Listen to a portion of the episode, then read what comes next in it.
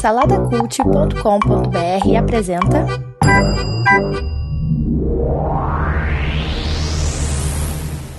1979, o ano em que nasceram Márcio Moreira e Eduardo de Oliveira, vulgo Coquinho, aqui do Salada. Pode, pode acabar o programa agora. Já foi, já. Gente, boa noite, acabou. Fiquem com Deus, até a próxima. Mas tu Que não sabe tem que, outro evento. mas tu sabe que a gente tá indo pra esse ano pra justamente impedir essa desgraça, né, cara, que aconteceu. Olha, rapaz, você sabe que eu sou a cola que mantém esse grupo ligado. Eu sou, Mas na eu- verdade, eu deveria ser o marco atemporal, cara, dessa, desse evento.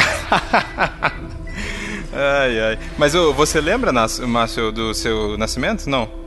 Pô, pelo amor de Deus, né, cara? Agora, olha só, uma perguntinha. A gente já foi em algum outro ano aqui pelo Mochileiros de mais alguém que tenha nascido? Teve algum outro? Vocês estão Hum, lembrados? Acho que não, acho que não. Primeira vez. Não. a, gente né? foi, a gente foi pra um, só que o, o, o nascido do, no ano não participou. Acho que foi o de 76, o Max é de 76 Ah, e ele não aí, participou é, nesse, é. eu acho.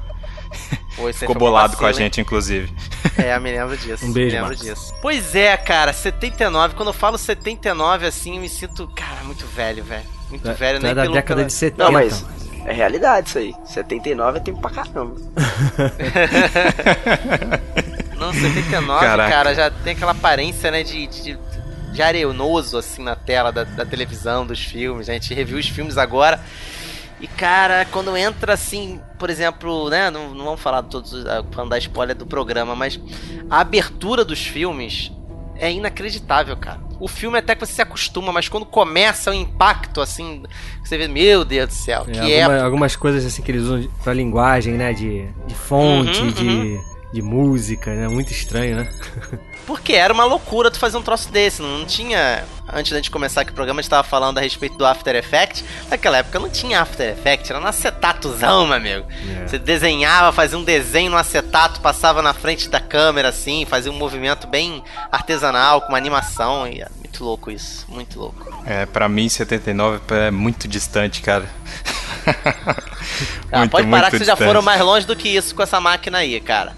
Fala nisso, Felipe, como é que tá esses ajustes aí? Você tá com má vontade pra viajar pra, pra, pro meu ano? Não, tá, tu- tá tudo muito bem, mas tem uns, tem uns 30 programas que você não participa, já parou de dar aqueles problemas lá, tá, tá tudo nos trinks aqui, não esquenta mais, pode ficar, pode ficar sossegado que não vai ter problema nenhum aqui na máquina. cara. É, não se preocupa também que eu vou me comportar também, porque afinal de contas é o meu ano, se eu fizer qualquer besteira vai acabar acarretando coisa pior pro meu lado, né? Então eu vou ficar na minha, não vou encostar em nada. Esperamos, esperamos que sim. E hoje a gente tem companhia, hein, Márcio? Então se comporta, cara. A gente tem o Nito Xavier aí, lá do Pupilas em Brasa. E aí, Nito, tá animado pra viajar com a gente? Pô, cara, esse ano maravilhoso de dois mitos aí, Márcio Moreira e Coquinho. Quem não se animaria pra esse ano? Só filmaço nesse ano, vai, vai ser maravilhoso. Só filme do estilo que o Coquinho gosta, só filme velho. Pô, pena que o Coquinho não tá. Pois é. Mas a gente vai zoar muito ele aqui, porque. né? tem, tem que, né? Tem que. Mas então vamos lá. O, a gente vai. Vamos ver o que, que a gente vai levar aqui. Vamos começar com você, Nito. O que, que você tá levando aí na sua mochila pro ano de 1979? Cara, não se assustem, mas eu vou levar na palma. Que, isso? Que isso? Olha, cara. Pô, Uma Vai que a Coloca- gente precisa, né? 79 é desconhecido pra mim. Eu não sei Então o que eu posso fa- encontrar lá. Faz o seguinte, coloca aí esse, esse napalm aí no, no, num cantinho ali da máquina, meio longe ali, porque eu não quero nenhum acidente aqui não, hein, cara. O... Não, não, a caixinha tá, tá bem guardado, pode ficar tranquilo. Bacana, bacana. Má- Márcio, antes, antes de você falar o que, que você vai lembrar, como você mesmo já acabou de comentou, cara, é o ano do seu nascimento, então não vai fazer, não vai fazer besteira, Não, não. Márcio. Tá, tô, tá tranquilo, tá de boa, tá de boa. Eu vou levar uma jaquetinha, eu tô vestido de uma jaquetinha aqui, bem brega e tô andando meio, meio rebolativo, sabe como é que é? Com um símbolo Meio atrás, rebola- assim, Com costurado. o símbolo assim. atrás, eu tô andando assim meio rebolativo, meio. É, cara! É! Com uma, com uma dublagem bem assim, seu bastardo! Em vez de falar o palavrão, sabe o que é? Aham. Ah! E aí você, Guedão, leva o quê? Eu tô levando uma luva de diamante. Que isso, então, tá- bom, vai ser bacana essa viagem, tem umas coisas muito exóticas. E eu vou levar uma toalha, cara. Levar uma toalha Ah, pro ano de claro, 1979. Claro, se você levasse outra coisa, você não iria pra viagem. claro, né? Mas é isso aí, gente. Então, todo mundo pronto, apertem os cintos e venham conhecer o ano de 1979 com os Mochileiros do Tempo. Doc, you telling me you built a time machine? It really worked. I'll be back.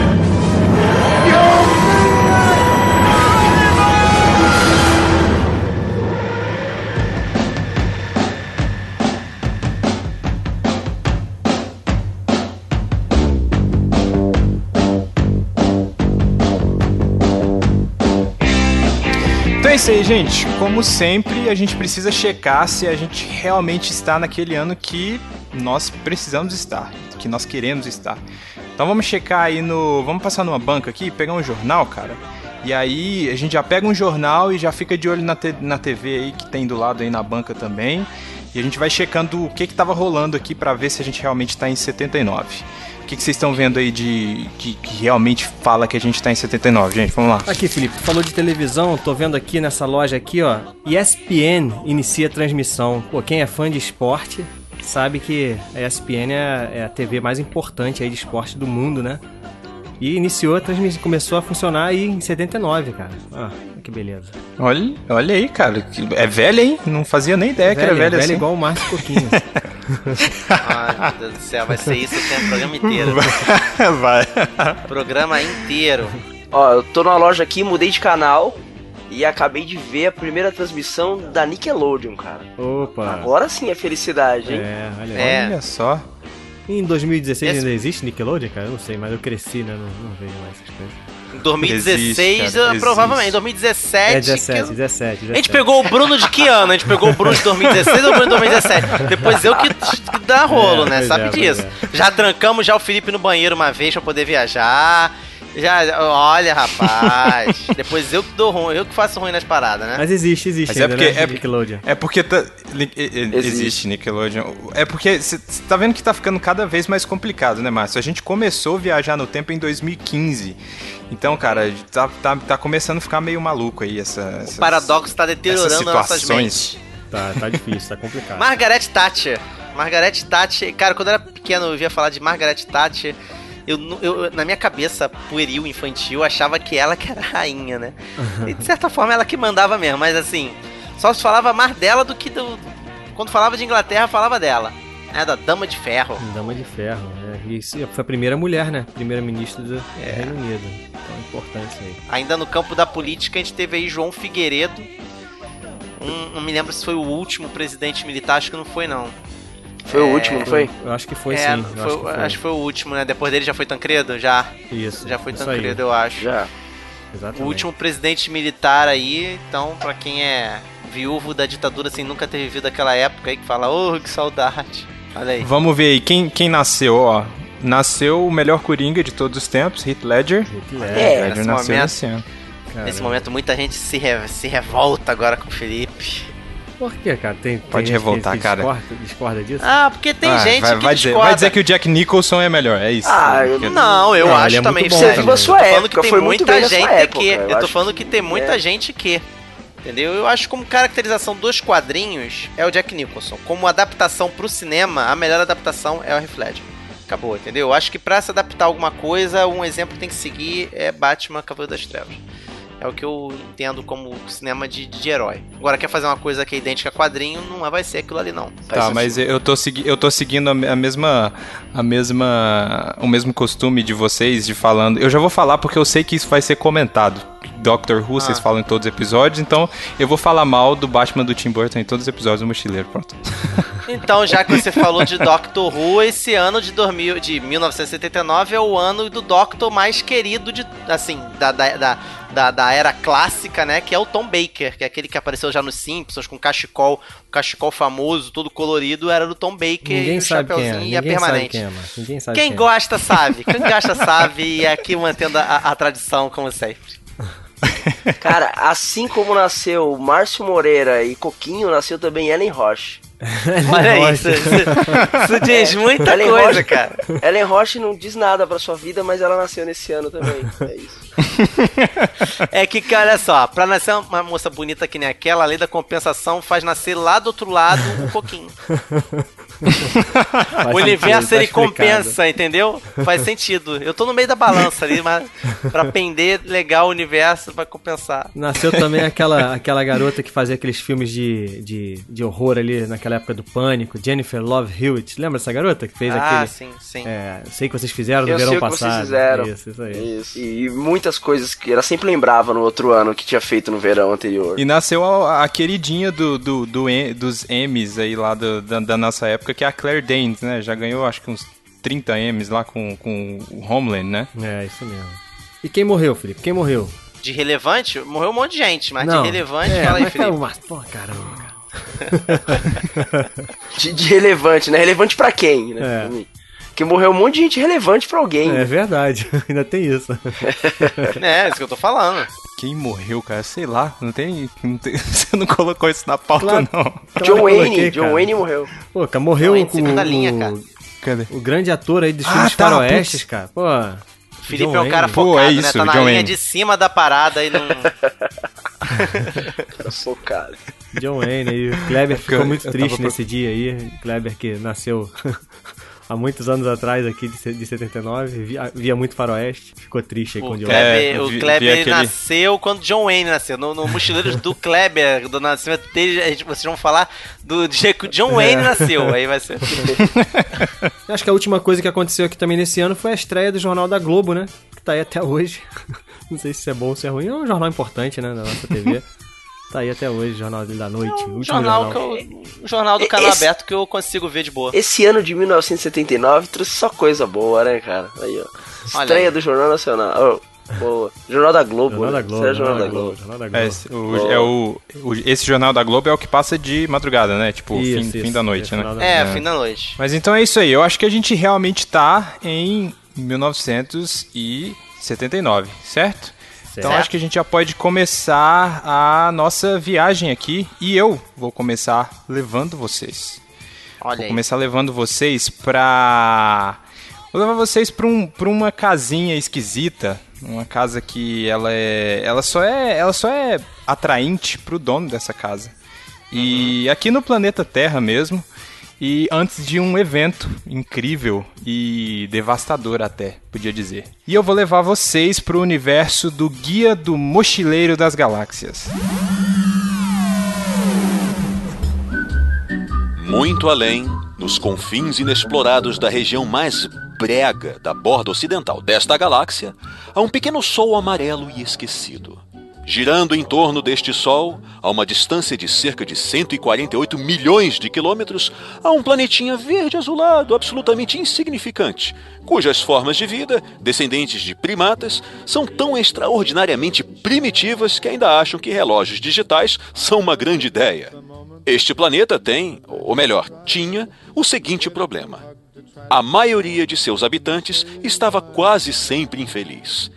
Foram sugeridas muitas soluções para esse problema, mas a maior parte delas dizia respeito basicamente à movimentação de pequenos pedaços de papel colorido com números impressos. O que é curioso, já que, no geral, não eram os tais pedaços de papel colorido que se sentiam infelizes. E assim, o problema continuava sem solução. Muitas pessoas eram más, e a maioria delas era muito infeliz, mesmo as que tinham relógios digitais. Um número cada vez maior de pessoas acreditava que havia sido um erro terrível da espécie descer das árvores.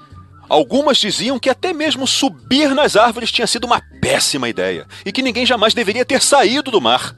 E, então, uma quinta-feira, quase dois mil anos depois que um homem foi pregado num pedaço de madeira por ter dito que seria ótimo se as pessoas fossem legais umas com as outras, para variar, uma garota, sozinha, numa pequena lanchonete em Rick Mansworth, de repente, o que tinha dado errado todo esse tempo e finalmente descobriu como o mundo poderia se tornar um lugar bom e feliz. Desta vez estava tudo certo, ia funcionar e ninguém teria que ser pregado em coisa nenhuma. Infelizmente, porém, antes que ela pudesse telefonar para alguém e contar sua descoberta, aconteceu uma catástrofe terrível e idiota e a ideia perdeu-se para todo sempre.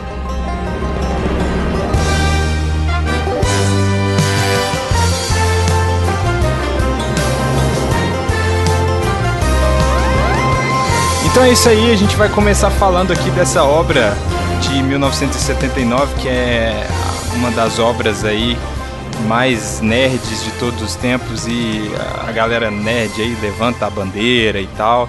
Então se você conhece o tal do Dia da Toalha ou alguma referência ao número 42 como a resposta da vida, do universo e tudo mais, a gente vai te mostrar de onde que veio isso, né? Então, é, esse livro aí que o Douglas Adams escreveu em 1979. É, uma perguntinha antes aí, vocês já leram o Guia do Mochileiro? Como é que é? Já vi? Eu nunca li, não. Nunca li. Li trechos, li trechos e vi filme. É, eu não, também nem, nem o filme eu vi, cara. Então tô aqui, essa parte agora que eu vou ficar só de ficar aprendendo aí com vocês. Quero entender por que, que, esse, que esse livro, essa história é tão importante assim pra esse meio dos nerds aí. Cara, é um livro que eu tinha muito tempo, mas só encarei por causa da pauta. Olha, Você esse é o leu, cara você leu o livro hein? pra viajar, cara, com a gente, pô. Pô, foi- final- pô, os não, cara- não os só leu. falar. A gente resolveu um problema, porque um livro parado na prateleira que você comprou e não leu é um problema, cara. então, graças a nós, você resolveu um problema na sua vida. Caraca, Isso tô, que é tô, tô batendo, É. tô, tô batendo palma aí Não, e é- todos os seres aí, todos os seres aqui do universo do Mochileiro das Galáxias estão Todos os batendo seres palma que pra respiram vocês. louvam aí. Nito, né, cara? Exatamente. Pro podcast dos outros a gente estuda, né, cara? pra não fazer feio. Mas então, eu vou dar uma, uma breve sinopse aqui pra vocês de do que, que se trata o livro, assim. Ele, ele conta a história do, do Arthur Dent, que ele acorda um dia com, com a sua casa tentando ser demolida. E depois ele descobre que o planeta Terra também vai ser demolido pelo mesmo motivo que a casa dele. E esse motivo é que tem uma galera tentando passar um desvio é, no lugar, no caso da casa, tem uma galera que, da prefeitura querendo passar um desvio onde fica a casa dele e querem demolir. E aí, alguns minutos depois que ele tá nesse conflito, ele descobre que também vão passar uma, uma estrada, um desvio ali onde o planeta Terra fica. e aí precisam isso demolir que- o planeta Terra. Isso que já é o genial, Bruno, já. O, o Douglas, o Douglas Adams, ele já ele coloca ali já uma lição de moral logo no começo. Você está preocupado com a tua vidinha, com o teu problema, esse problema ele pode ser maximizado em proporções catastróficas, entendeu? Você tá com, exatamente. você tá ali preocupado, ah, vão demolir minha casa. Detalhe que eu não sei se, é- eu não tô lembrado, pelo menos eu não sei se eu li essa parte. Mas no filme é retratada a casa dele no meio do nada. E resolveram demolir justamente a casa dele que tá no meio do nada.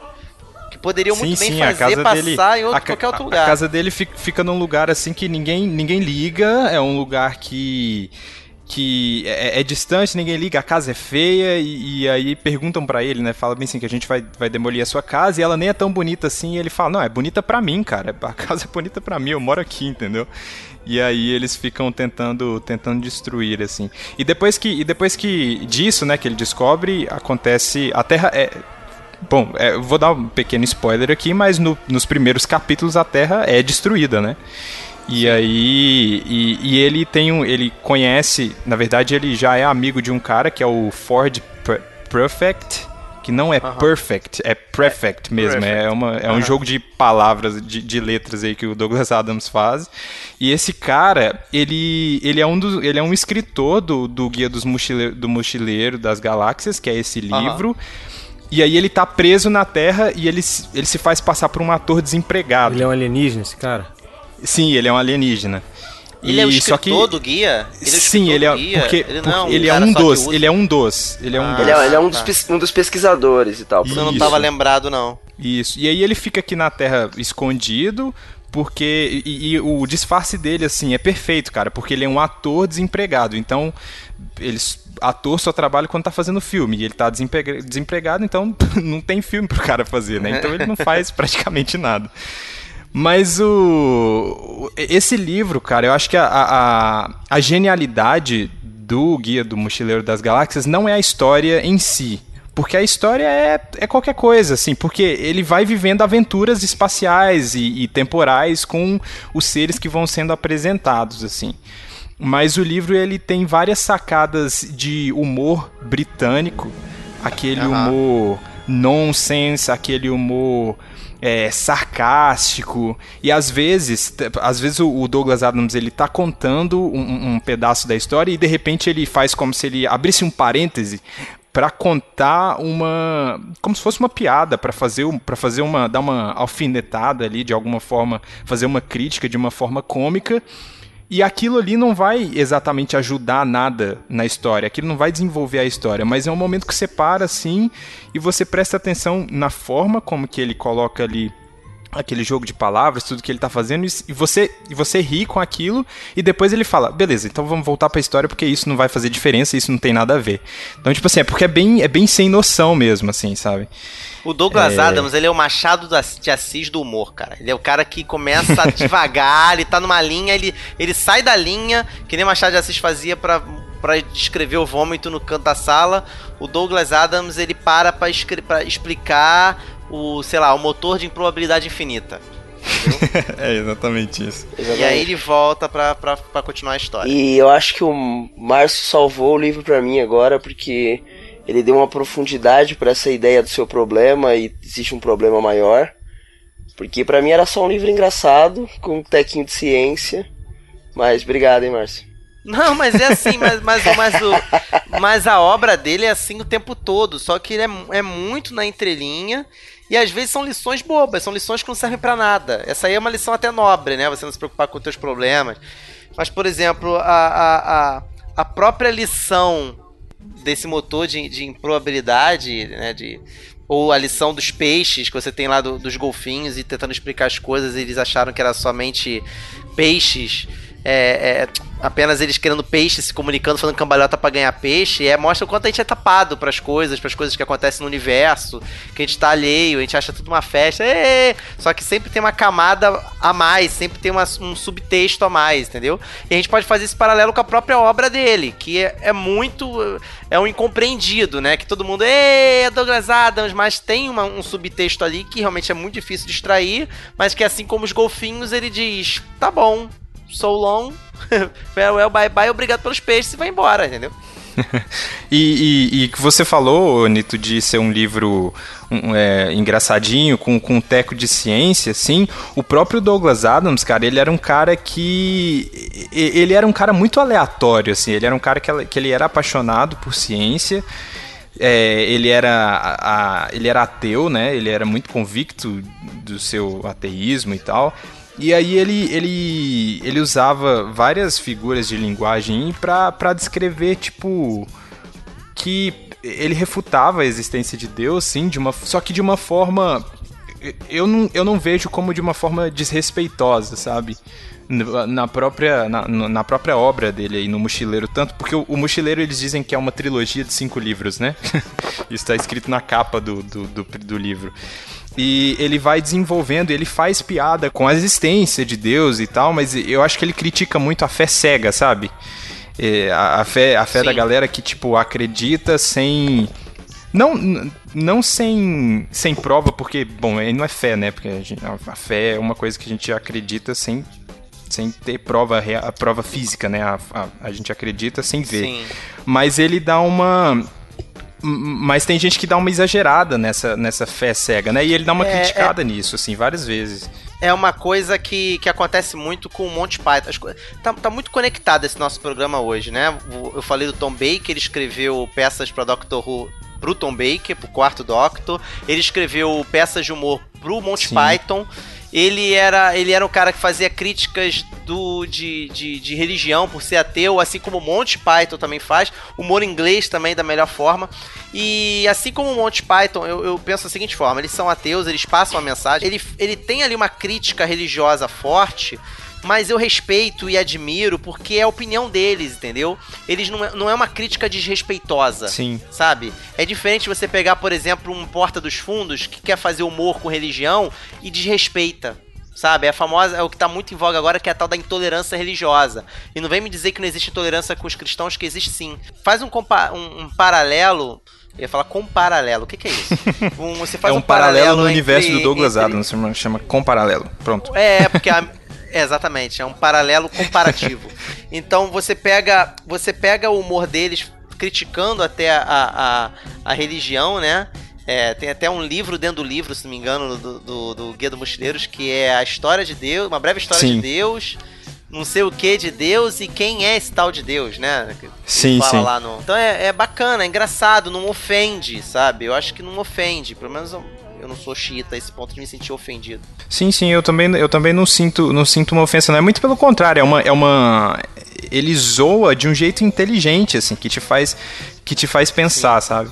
Você gostou, Nito? Você gostou? Você que leu agora por causa da pauta e tal. Você gostou? Cara, é.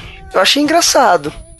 Eu achei Mas engraçado. Engraçadinho, né? E, e, tem, e tem ciência ali, né? Você falar, ah, de- dentro das viagens ele tem ciência. Ele Sim. manja da, da parte de espaço e tal, da parte da ciência ele manja.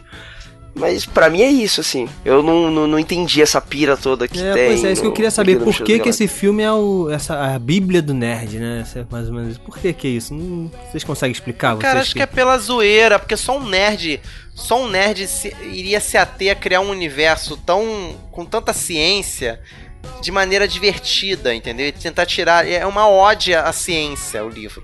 Mas não é uma ode em homenagem de quem Star Trek tentando fazer uma coisa séria. Não, é uma ode tentando pegar a ciência e fazer de maneira engraçada, sabe? É. Porque só nerd acha graça de piada de nerd, cara. Só nerd entende o que que. O que que, sei lá, seis átomos de carbono estão fazendo na igreja. Estão benzendo. Cara. Isso é, isso é piada, Ai, isso é piada é, do tá Coquinho, cara. Entendeu? É, mas é piada de. É, mas é uma piada de nerd, cara. Estão se benzendo. Eu nem sei se é feito de seis átomos de carbono, mas. Mas você já sabe mais ou menos que tem a ver com química orgânica e coisa e tal. O livro dele é cheio dessa parada. Quando perguntaram pra ele. É, por que que, por que, que o- você escolheu o número 42 como número é, como número para fazer a- o centro do teu livro e a piada e tudo mais. Aí ele chegou e falou: "Ah, porque os humanos não entendem piadas com, com base hexagenária, um negócio assim, base decimal, sei lá". Assim, ele respondeu e todo mundo: "Ah, caiu na gargalhada", mas assim, Que é uma graça, né? pessoas comuns não acham graça desse tipo de coisa, tem que ser muito nerd pra achar graça. Mas então é isso. Eu recomendo aí. Vou, o Guiadão, não sei se vai querer ler um dia aí, mas se tiver a curiosidade, cara, é maneiro. O fi, eu não sei se o filme é bom. Você já viu o filme, né, Márcio? O filme é legal? Como é que é? É legal, ele, ele, ele, ele começa muito bem, ele tem uns pontos altos, engraçados no meio, assim. É, tem um elenco até bem estelar. É o, o, Arth, o Arthur é o, meio- é o Bilbo, né? O, o Hobbit. Sim. Sim, sim, sim. Tudo a ver, a escalação dele é perfeita. Mas termina meio bobo, assim, termina meio nhé, sabe? Termina meio, pô, isso, terminou assim, desse jeito mesmo. Mas, enfim, vale a pena. Eu acho que vale a pena. Pra quem gosta de um bom boberol, e, e o filme vale a pena. Agora, o livro não é só um boberol. O livro ele é muito melhor do que, do que o filme, com certeza. Maneiro. Então, ah, vamos saindo aqui do desse, desse universo aqui. Quem leva a gente pra próxima aí? Você, Márcio? Cara, vou levar vocês pra um. a tortura do episódio. Vamos lá. Cara, depois que eu vi que tem outros filmes, eu fiquei tão arrependido de não ter trocado. Mas vamos nessa. Eu vou levar vocês pra uma Nova York. É, o filme é de 1979, mas sabe-se lá quando que se passa essa, essa Nova York aí desse. Eu não sei nem se é futuro, não, tá? Pra mim aquilo ali é uma Nova York fantástica. Estou falando de. The Warriors! Selva... Guerreiros! Venham brilhar!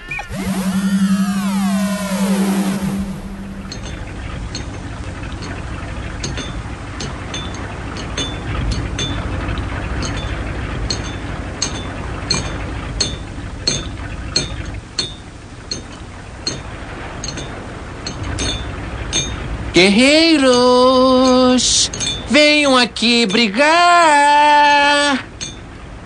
Guerreiros, ah, por que não vêm aqui brigar? Guerreiros, vem aqui brigar? Guerreiros, por que não vêm aqui brigar? Guerreiros, por que vocês não vêm brigar, hein? Tá todo mundo armado? É claro. Então fiquem atrás de mim.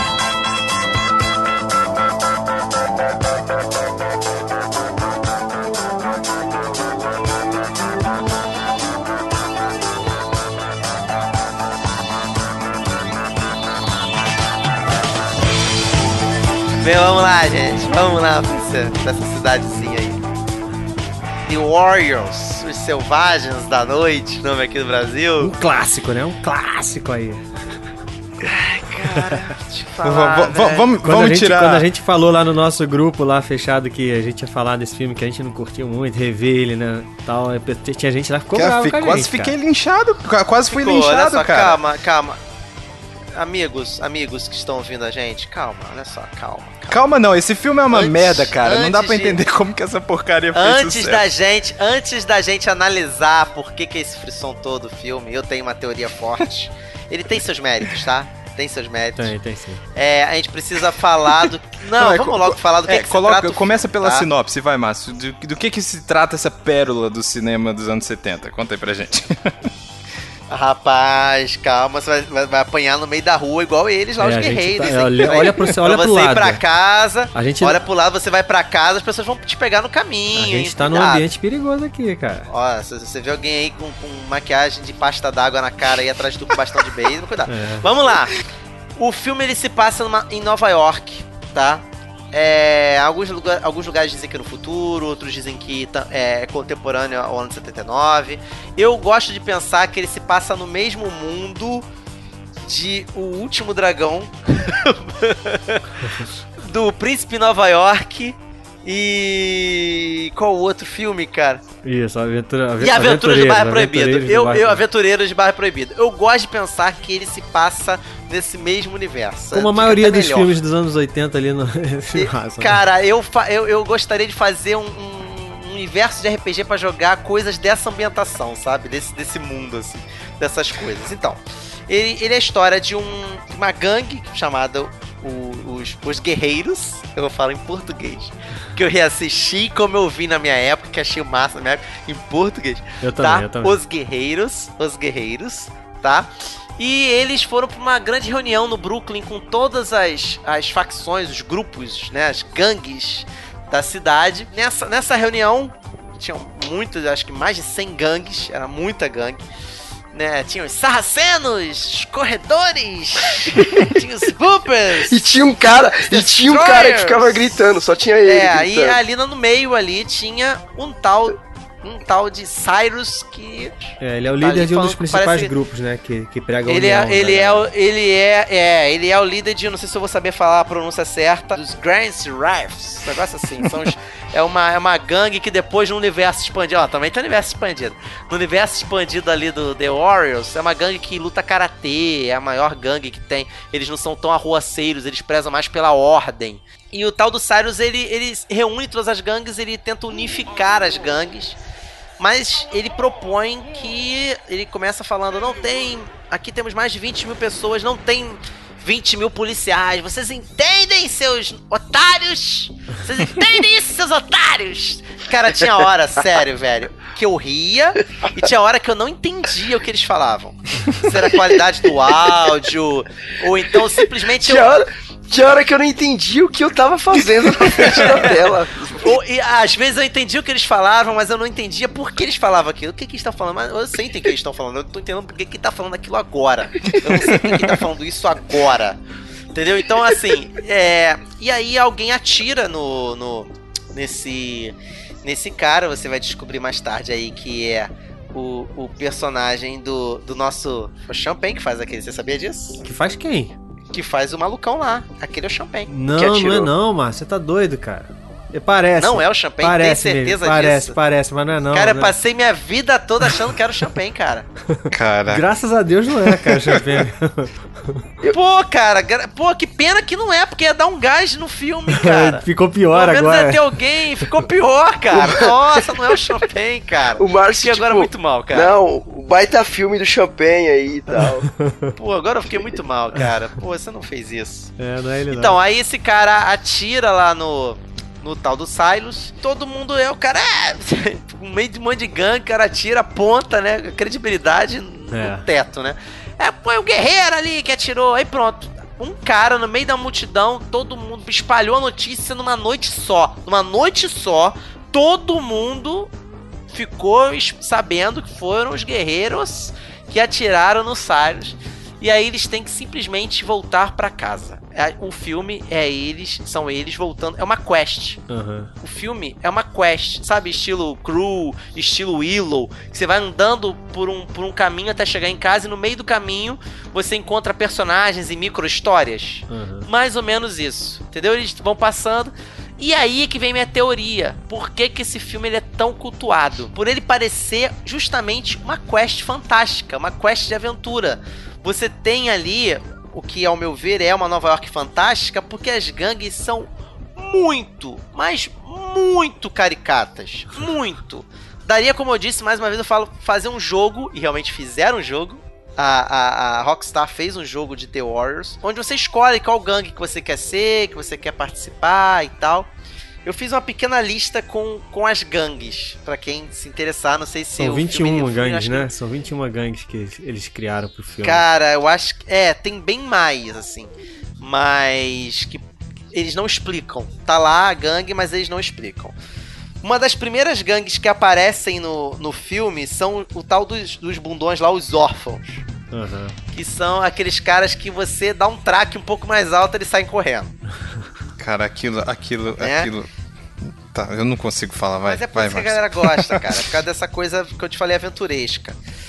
Depois, se não me engano, deles aparecem os Baseball Furious. Isso é muito bom, É. cara. É muito bom, cara. São os caras com pasta d'água na cara. Eles não Uniforme falam enquanto eles estão com essa. Enquanto eles estão com esse uniforme, eles não falam pra poder ficar mais psicótico. Parece- parece aquele cara do Halloween, né, cara? O. Ex- É, e parece mais laranja mecânica. Também. E eles e eles não falam e estão vestidos de uniformes de beisebol, estão com tacos de beisebol, bonezinho, cara, é espetacular. Não, você cara. compara. O território deles é perto do rio. Qualquer citação de laranja mecânica falando de The Warriors é. É isso. Ele, o território deles é perto do rio, do, do rio de Manhattan. Aí você tem os Boopers, que são um- parecem cafetões. É, é- eles andam de roxo, tem chapelão roxo, com pena. Eles só andam em boates e tal. Você tem os Destroyers, que tão, também estão em Coney Island, junto com os, os Warriors, né? Os Electric Eliminations, cara, é- eu vou te falar, cara, é muito, muito, muito RPG de, de quinta, cara. Nome que o jogador cria que é caído, sabe que é? Você tem esses principais, que são os Garrison Reef, sei lá, Rife, eu anotei aqui, mas eu não, tô, eu não tô conseguindo distinguir a minha própria letra. Assim como eu não consegui distinguir o que eles falavam. Como é que é o nome da gangue dos caras que, que acusam os guerreiros mesmo? Do, do, do... São os trapaceiros. Trapaceiros. São os rogues. são Rogues, os isso trapaceiros. Que o Luther, o Luther é que é o chefe deles, né? Isso. Que termina de maneira. Agora que eu tô vendo aqui, realmente não é o cara. é- O nome dele é David Patrick Kelly. Kelly. Cara. Cara, que anticlímax aquele final, cara. Mas vamos lá. É, tem os Corredores da Lua. Tem as Liz, que eu acho que no Brasil ficou como viúvas, eu não tô lembrado. Que é a gangue de mulheres, o- né? A tradução. Que é gangue só de mulheres. Aquilo ali, na hora tu vê que. Na hora que foram recebidas, elas falam, nós somos as viúvas, já tinha que ter dado pé na ali. Já tinha que ter corrido, fugido É, na, é. naquela hora. Os sarracenos, Sarraceno. que são. Eles, é, eles apareceram numa hora lá no metrô, eles usam regata preta com bordinha branca, assim. Aham. E isso também não faz sentido nenhum, né, cara? Gangue usar uniforme, né? Tá na rua, a polícia bate o olho, já sabe que é da gangue, prendeu, acabou. É, mas, Né, mas, eles tem- têm que ser, tem- mas eles têm que ser uniforme, né, cara? Faz parte da. é, acho que gangue é isso mesmo. A graça é essa, Márcio, pô. É, pô, você só É, entra numa gangue pra salada você usar roupa, de roxo e roupa amarelo, igual. né? A gente tava falando antes, né, de, de- da viagem lá, que esse período aí em Nova York existiam mesmo. Claro que não eram essas gangues caricatas, igual, igual você tá falando aí. Mas eram. Andando de patins. É, não, mas era, mas era um momento que as gangues estavam atuando muito forte mesmo em Nova York, entendeu? Então acho que o diretor aproveitou esse, esse momento ali pra fazer essa brincadeira aí. O diretor Walter Hill, o nome dele. Mas, mas, mas- não, não, mas assim, agora, agora vamos, vamos falar sério. É, todo mundo é ruim, né? Todo mundo concorda que é, que é, um- que é, uma, não, que é então, muito olha ruim. só, olha só. Não, é, é ruim, é ruim, é ruim. Mas, assim, o tema é interessante, cara. Entendeu? A ideia, a é, ideia bacana. é bacana, a ideia é bacana. E pra aquela época, cara, a gente, moleque ali de, sei lá, 15, 14, 13 anos vendo, assim, a gente viu muito mais tarde, né? Tô falando da gente quando viu. Eu e o Márcio, por exemplo, passava a sessão da tarde, esse negócio, né? Cara, a gente, gostava, cara. Eu tenho uma lembrança boa Sabe desse filme, entendeu? Porque a criançada é ligada na estética. Caramba, É, lá o cara aí. com É igual videogame na cara mesmo, entendeu? Mas, é, olha, o Massa Velho. É o Massa Velho. Era o Massa Velho da época, cara. O Massa Velho de hoje, da geração de hoje, é o Homem-Aranha pegando escudo. Nossa, Massa Velho, olha que tristeza. Era o carinha lá vestido de jogador de beisebol, cara. Isso é triste. Isso é, isso é deprimente. Isso faz você pensar muito sobre o que é o tempo, o que que é a vida. E eu quero lembrar você que tá ouvindo a gente, que é dessa geração leite com pera, que um dia você vai olhar pra esse Homem-Aranha com o escudo na mão e vão falar pra você, que tosco. Anota o que eu tô te falando. Mito, você. Como é que foi você tá assistindo de novo esse. esse claro? Quando eu falei que eu queria mudar o filme, você foi um que falou: não faça isso! Nenhum filme é digno de tomar o lugar de The Warriors. E agora, Nito? Você sustenta, Nito? Com cinco minutos eu pensei em dar stop, velho. Mas eu falei, não, eu vou até o final. Nunca tinha visto, cara. Então você é um Nunca guerreiro. Você é um guerreiro. Você é um guerreiro. Sou- Bote a jaqueta. Bote a E aí, jaqueta você é um guerreiro. Do meio pro final você fala, ah, já tô aqui, vai, segue. Daí. Mas, cara, é muito ruim, cara. E eu acho que, tipo, essa justificativa de que o Homem-Aranha será o The Warrior, não é, cara. Tem muito filme tosco daquela época que é assistível. The Warrior não é, cara. Não vai, não é assistível. É, é, ruim. eu só assisti porque tava Cara, na pauta. Se ele não se levasse a sério, talvez ia ser melhor, entendeu? Ele se leva muito a sério. Pô, o drama deles é ir pra casa. É todo dia eu indo pra casa e pro trabalho, cara. Eu mó como de. E, e- É, mas tu não tá sendo caçado, tu não tá sendo caçado por todas as gangues de Nova York, né? Com a mulher, com a Olha, mulherzinha no no rádio anunciando o tempo todo, guerreiros, vocês não tem pra Cara, isso, isso é demais. Isso é demais. A mulher. Olha, a, a linguagem do filme é bacana. É, É, é, uma é, coisa meio assim, como é que eu já vi isso em algum lugar? Parece, sabe o que eu vou dizer? Armação ilimitada. Isso, isso aí, cara. Isso aí. Aparece armação limitada, vê aquela Que mulher o Felipe, e, não tem, que o Felipe hoje, escutou isso aí agora quê. não tem a menor Ele não- ideia que é ele não- armação Não, ele limitada. boiou, ele Ah, eu boiou. sei Passou que isso é, batido. deixa tipo, quieto, deixa os veiacos Vocês já falar. falaram disso, mas eu não sei o que, que é. Bom, chega, né? Não, não, não, rapidinho, deixa eu falar só mais algumas curiosidades. Rapidinho, rapidinho. Agora eu vou, vou só emendando aqui. Ó, teve uma, teve uma situação que uma das gangues lá que tava, que tava filmando saiu, eles saíram pra fazer um lanche rápido, assim, da, da região da filmagem. Entraram na lanchonete e, pô, todo mundo ficou cheio de medo. Tem gente levantou, saiu correndo achando que os caras eram uma gangue mesmo que tava entrando no lugar pra, pra, pra fazer alvoroço lá e tal. Essa é uma das coisas. É, existia uma gangue, eles contrataram uma gangue de verdade pra proteger os caminhões usados pela produção. Uma gangue chamada The Mongrels. Caraca. Eles pagavam 500 dólares por dia pra essa gangue proteger os caminhões da produção. é, Caraca. Pois é. A verdadeira gangue lá de Coney Island, que é chamada The Homicides. Os homicidas, olha só. É, eles, por causa deles, a produção teve que modificar as cores do figurino do Warriors, porque eles não, tavam, eles não permitiram que, a- que as gangues, mesmo sendo de ficção, vestissem as mesmas cores né, do território lá de Coney Island. Então a gangue, é, os homicidas lá proibiram a produção de re- repetir né, a cor dos uniformes e tal. É. O que mais que teve aqui? Ah, isso aqui o Márcio vai gostar, ó. Originalmente, cara, a- o Swan, que é o, que é o principalzinho lá, né, o Lourinho, ele ia, ser, ele ia ser sequestrado por uma gangue de homossexuais sadomasoquistas chamada The Jingles. Ca- The Jingles. Tá, tá, tem cara. Ô, carinha sem graça esse Pois é, né, personagem, cara. Não, todos eles, o né, cara? principal é insosso. Os caras não dão medo em insosso. ninguém com aquela cara, cara. Só tinha cara de bobão os caras, mano. Pô. Eles tinham cara que tava passando perrengue. Os The Warriors tinha cara que tava passando perrengue, É. cara. É aquele cara assim, cara, vai ser roubado, vai ser assaltado a qualquer hora. Vão fazer mal da gente, cara. Cara, mas é. é- Nossa, É. velho, aquele romancezinho com aquela mulher. Então, e essa mulher, Nossa, essa nada- mulher, ela se machucou duas vezes, cara, na ocasião. A primeira foi naquela cena do metrô que ela tá. Que ela tá fugindo com um dos dublês lá do carinha que cai, acho que é o carinha que cai no, no trilho, né? Ele, ela tropeça e o cara não larga a mão dela, ela quebra o pulso nesse momento.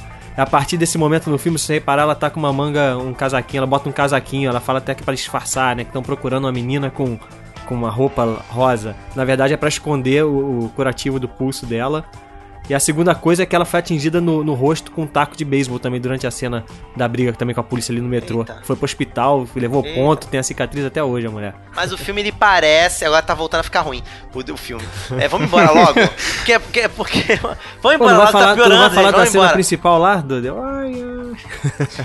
Que Cara, aquilo foi Pois é, improviso. na minha aquilo foi cabeça- improviso, cara, sabia? Na minha cabeça, aquela, aquela cena ali, ela ficou tão marcada, né, no cinema, que na minha cabeça ela, ela antecedia uma coisa muito épica, ou era depois de uma coisa muito épica. E não era. E simplesmente não, não é É. nada assim. Ela só tá lá. Vamos embora, Vambora, tá piorando, vambora, gente. vambora, então. Vamos vai, embora Guedão. logo antes Guedão, le- ainda, leva a não. gente pra um lugar bom, vai. Pra, pra coisa boa agora. Pelo amor de levar? Deus. Pelo amor de Deus. É, você, vai, leva, leva. Eu vou, vou levar vocês, vou levar vocês pro mundo da música agora. Olha aí. Nem precisa tirar a jaqueta. É, já fica, fica de jaqueta. Liga o som aí, Vamos lá. vamos dançar todo mundo aí pro universo de Off the Wall, o disco do Michael Jackson.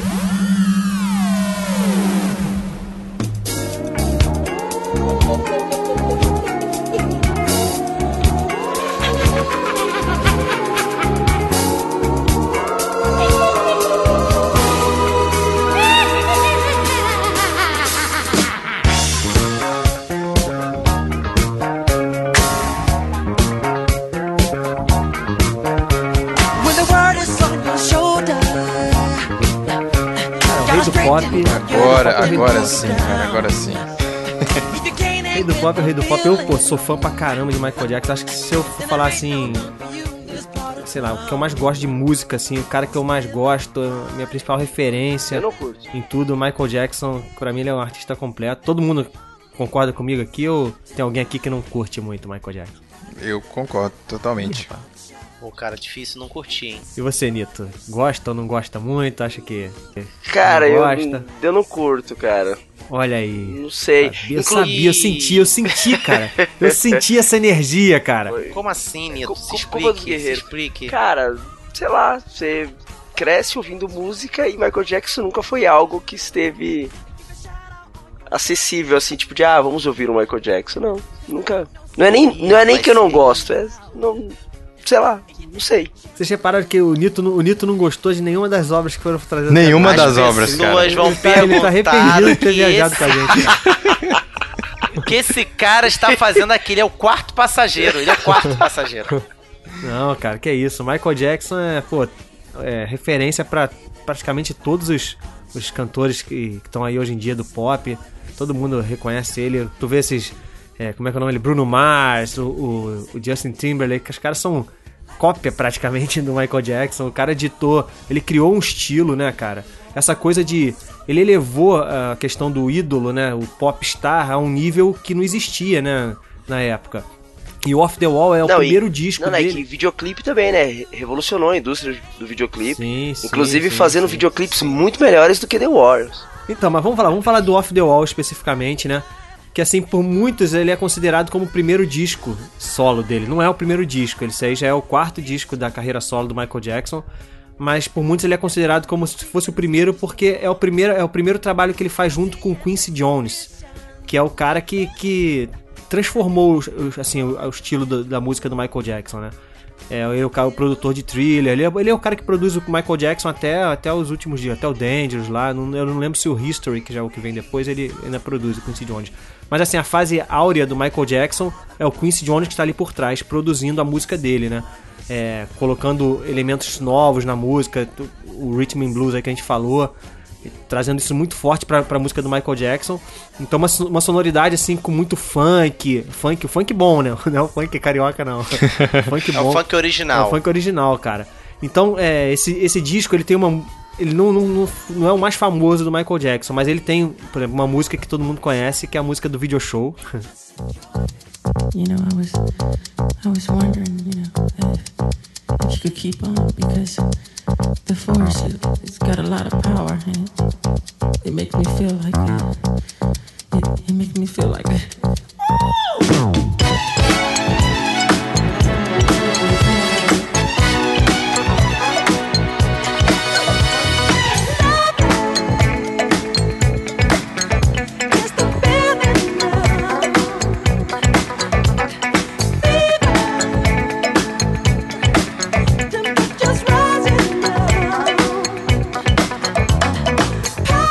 Stop to Get Enough, tá tocando aí no fundo, que pô, é um musicão. Cara. Amo essa música. É um musicão, é, música, que foi a única música que, que fez sucesso mesmo nesse disco, assim, que foi número um nas paradas.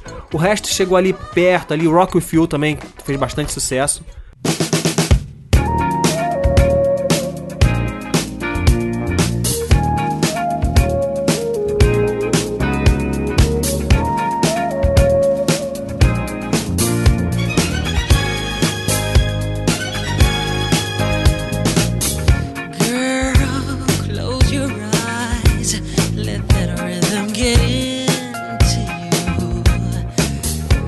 Musicão.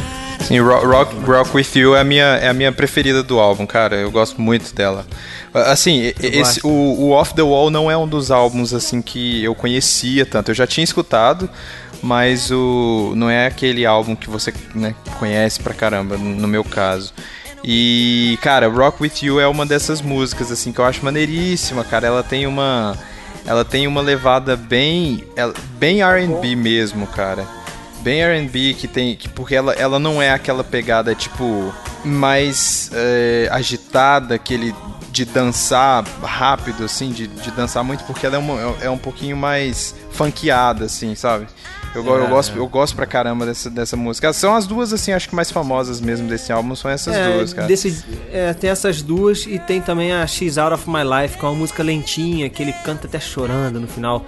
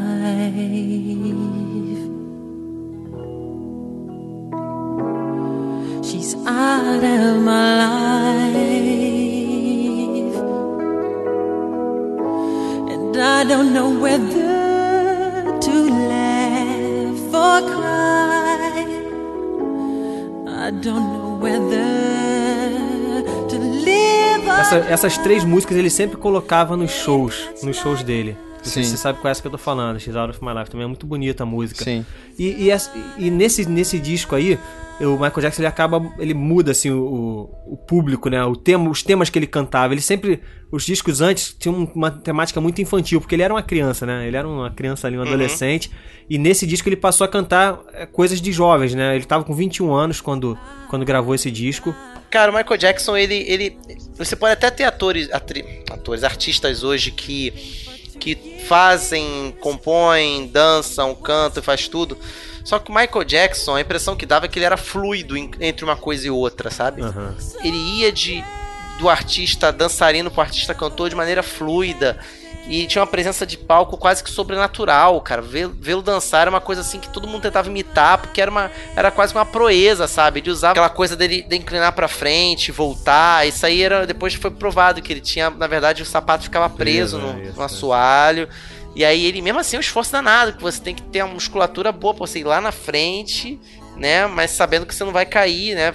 E voltar. Nossa, aquilo É, cara, é ele- espetacular. Ele criou um personagem, né, cara? Que, e no final das Exatamente. contas ele acabou se tornando esse cara mesmo. Ele ficou preso nessa persona que ele criou e ficou maluco, né, cara? A verdade é essa.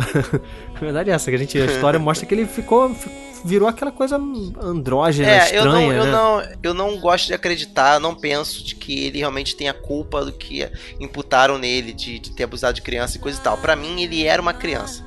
Pra mim, ele era um cara que realmente acreditava ser uma criança. Eu não acreditava que. Eu não acredito que ele fez algum tipo de mal, algum tipo É, de, sabe? Não sei, não bota a mão eu no fogo acho não, que. mas... Eu não boto a mão no fogo, nem cabelo, pra sair queimando por aí numa propaganda de refrigerante. Igual quem entendeu a referência, que é fã dele, vai entender a referência. Mas eu acredito. É questão de. de- eu acredito, não, não- eu não tenho certeza, óbvio. Tô falando que eu acredito, eu acho que realmente a, a, a piração dele era ele achar que ele era criança. Sabe por quê? Porque ele não teve infância mesmo. Sabe aquele famoso, pô, não teve infância? É o Michael Jackson, cara. O cara não teve infância. Ele literalmente não teve infância. Então ele, ele levou isso adiante até as últimas É consequências, triste, né, cara? Mas deixou aí um legado, um legado pra gente, um legado pra música. E o e Off the Wall, além de, de ser esse primeiro disco, ele é importante também porque graças a ele teve o thriller, né? Que por muitos anos aí, não sei hoje em dia com essa coisa de download, acho que isso acabou essa história, né? De o disco mais vendido de todos os tempos. O disco, hoje em dia não sei nem como é que eles medem esse tipo de coisa.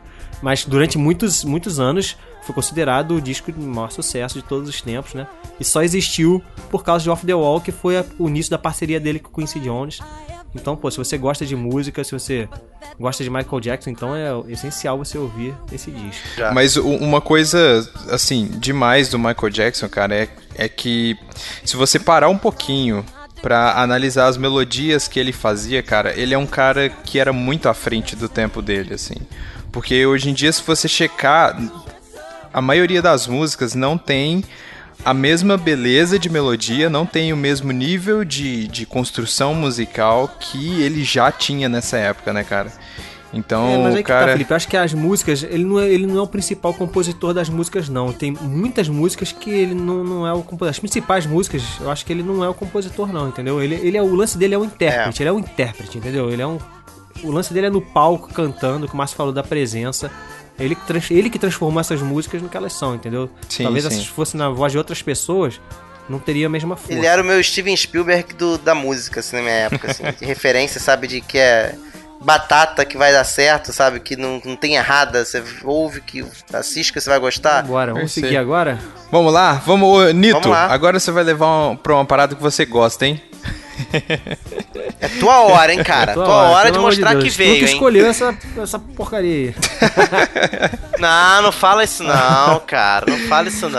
Cara, agora nós vamos pegar um barco, um barquinho e subir um rio atrás de um capitão, na verdade um coronel, Coronel. atrás de um coronel que teremos que matá-lo. Ou pelo menos essa é a ordem Ai. que recebemos. Né? Então nós estou falando, acho que de um dos maiores filmes desse ano. Vamos falar de coisa séria agora. Apocalipse Olha Now, aí. do nosso querido, idolatrado, salve salve, Coppola.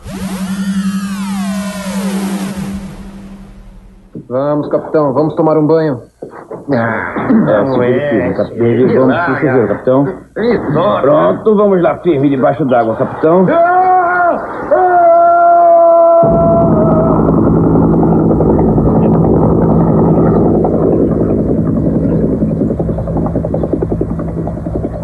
Eu estava indo para o pior lugar do mundo e não sabia disso.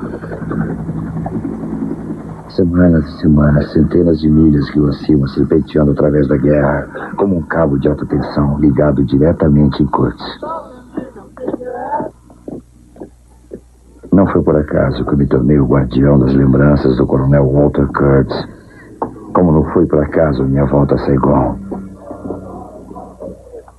Não há como contar a sua história sem contar a minha própria história. Se a dele é realmente uma confissão, Capitão Wheeler se apresentando. então a minha também é. Capitão? Bom, vamos entrando. Obrigado, senhor. Fique à vontade.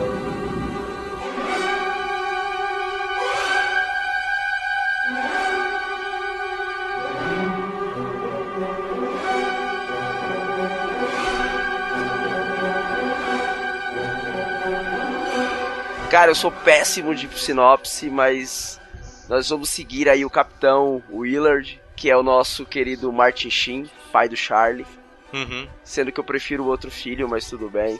Cara, ele é a E- cara do Charlie Sheen, né, cara? Cara, a cara do Charlie Igualzinho.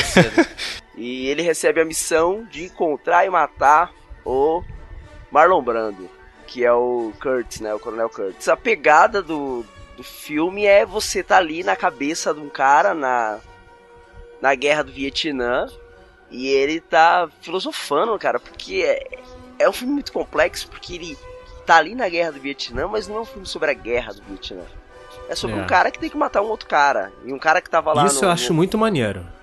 Sim. É, o, o Nito agora vai ficar muito chateado comigo que eu vou falar, mas existe um ponto de tangência forte com Orioles nesse filme. Cara.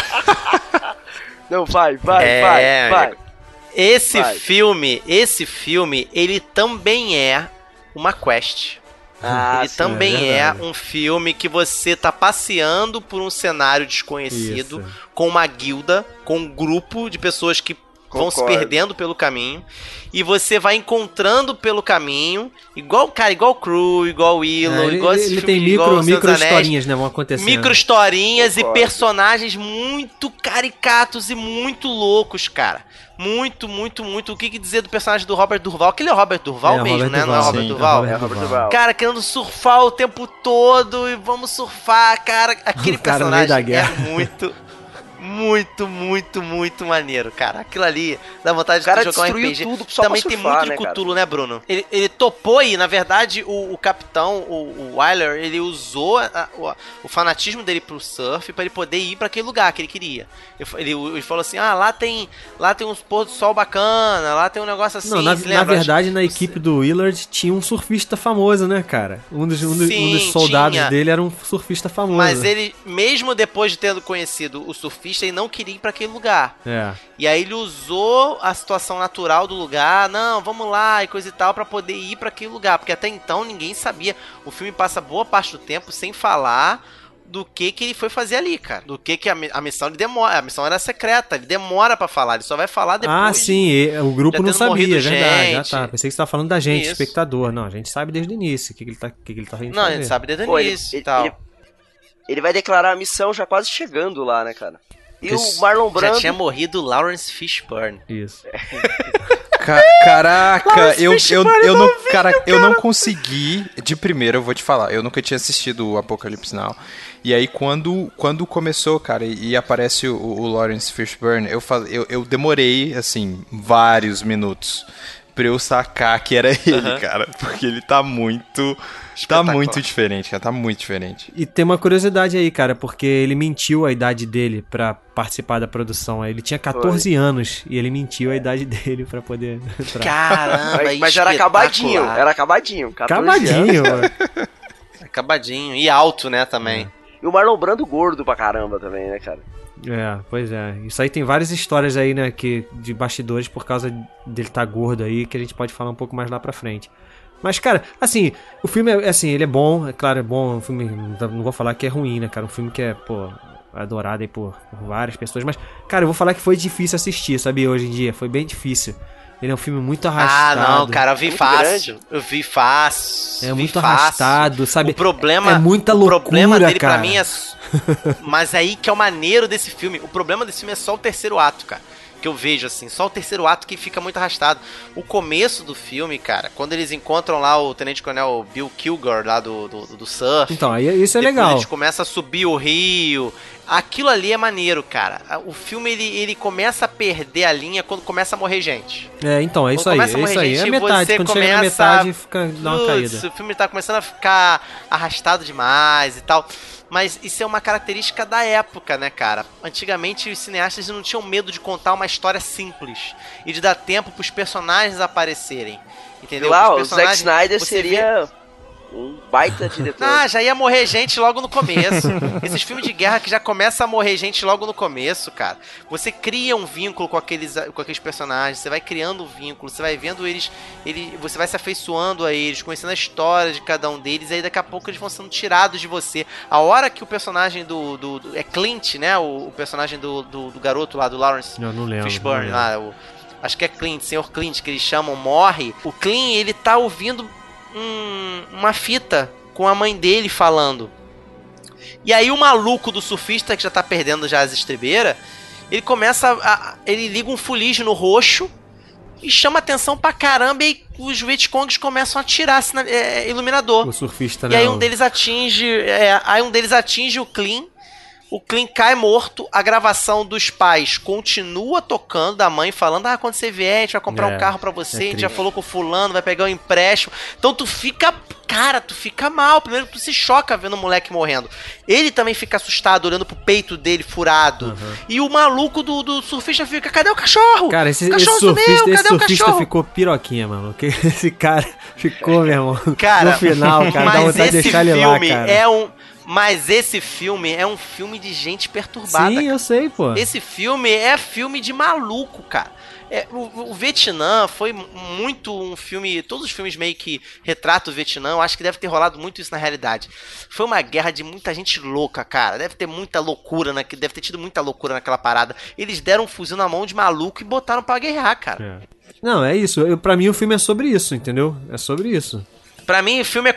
Me deu vontade de mestrar uma aventura de Cthulhu ali. tem, tem muito. Meu finalzinho ali naquela seita ali maluca em volta do cara. Eu pensei Nossa, coisa. Assim, nem precisa aparecer um antigo. Nem precisa aparecer um antigo, Bruno. Sobre, sobre o, o- o Apocalipse Now aí, assim, eu sei que são filmes totalmente diferentes. Acho que o único ponto de contato deles é porque se passa na, na Guerra do Vietnã, que é, é ele e o Platoon, né? A gente já viajou lá pro, Pô, pro. Platoon muito Só que eu gosto muito mais do, do Platoon, assim. É, são propostas diferentes, né? Isso, Mas isso, eu, são- eu, são- eu são acho, totalmente eu acho diferentes. Platum, eu acho o Platum melhor também. Eu acho Sim. o Platum bem melhor, cara. Sim. Mas eu acho que Apocalipse Ah, eu você acho contempla. Apocalipse mais arte. Você contempla a, é, a fotografia, é muito bonito, cara, o filme. Sim, eu acho. sim, nesse ponto sim, é verdade, é verdade. Ele é Tecnicamente, contemplativo. Apocalipse Now, ele... Ele é contemplativo. Você fica ali e tal. E ele tem personagens mais profundos, É. bem mais profundos, assim. Também acho, é menos violento, É muito- ele é mais. Olha aí, contempla e reflete, que é isso que eu vou te contar. Cara, eu, eu vou discordar um pouquinho de você com relação ao mais o violento. O, o Platum, ele é uma violência que às vezes acaba ficando um pouco. ele- eu, eu entendo a proposta do Platum e a proposta do Apocalipse Now. A proposta do Platum, ele te dá tanta violência, tanta violência, tanta violência, que você no meio do filme você já tá cauterizado, você já tá.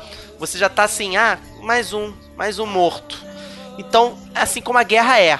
Então o Platum ele tenta passar isso. Mata, mata, mata, mata, mata pra você sentir numa certa hora você não fica mais chocado. O Apocalipse Now, para que você tenha aquele choque no final de o horror, o horror que ele fala, né? O, o personagem lá do, do Marlon Brando fala e que depois Uhum. acaba impregnando a cabeça a ideia do, do, do capitão lá, do personagem principal. Você precisa chegar naquele momento ali no final, com pouca violência, pra você chegar no final e ficar chocado. Cara, eu fiquei super chocado. Isso nos dias de hoje nunca seria possível. Eles filmarem dando uma machadada na vaca, velho. Ah, sim. Aquilo era Putz, é real, mesmo. maluco. É mesmo. Aquilo era real, Não, cara. não, não Eles de deram uma verdade, não, machadada numa vaca. Não, aquilo é- era, aquilo não, cara. não Não é é, verdade, possível não, que não é é era, não. cara. Cara, aquilo então me eu comprei muito. Então eu sou otário duas vezes, Não, é cara. bem Primeiro feito, mas Mas não é, não, mas é o muito bem feito. no The Warriors, não é? É muito bem feito. Cara, aquilo ali é muito bem feito, porque é assim que se mata boi, cara. Uhum. Você poderia muito bem realmente filmar uma tribo fazendo isso. Qual seria o problema? Será que a Sociedade Protetora dos Animais iria, É, sabe? não, não, é, não ia ser Sei legal. lá, cara. Eu, eu fiquei muito. Aquilo é muito chocante.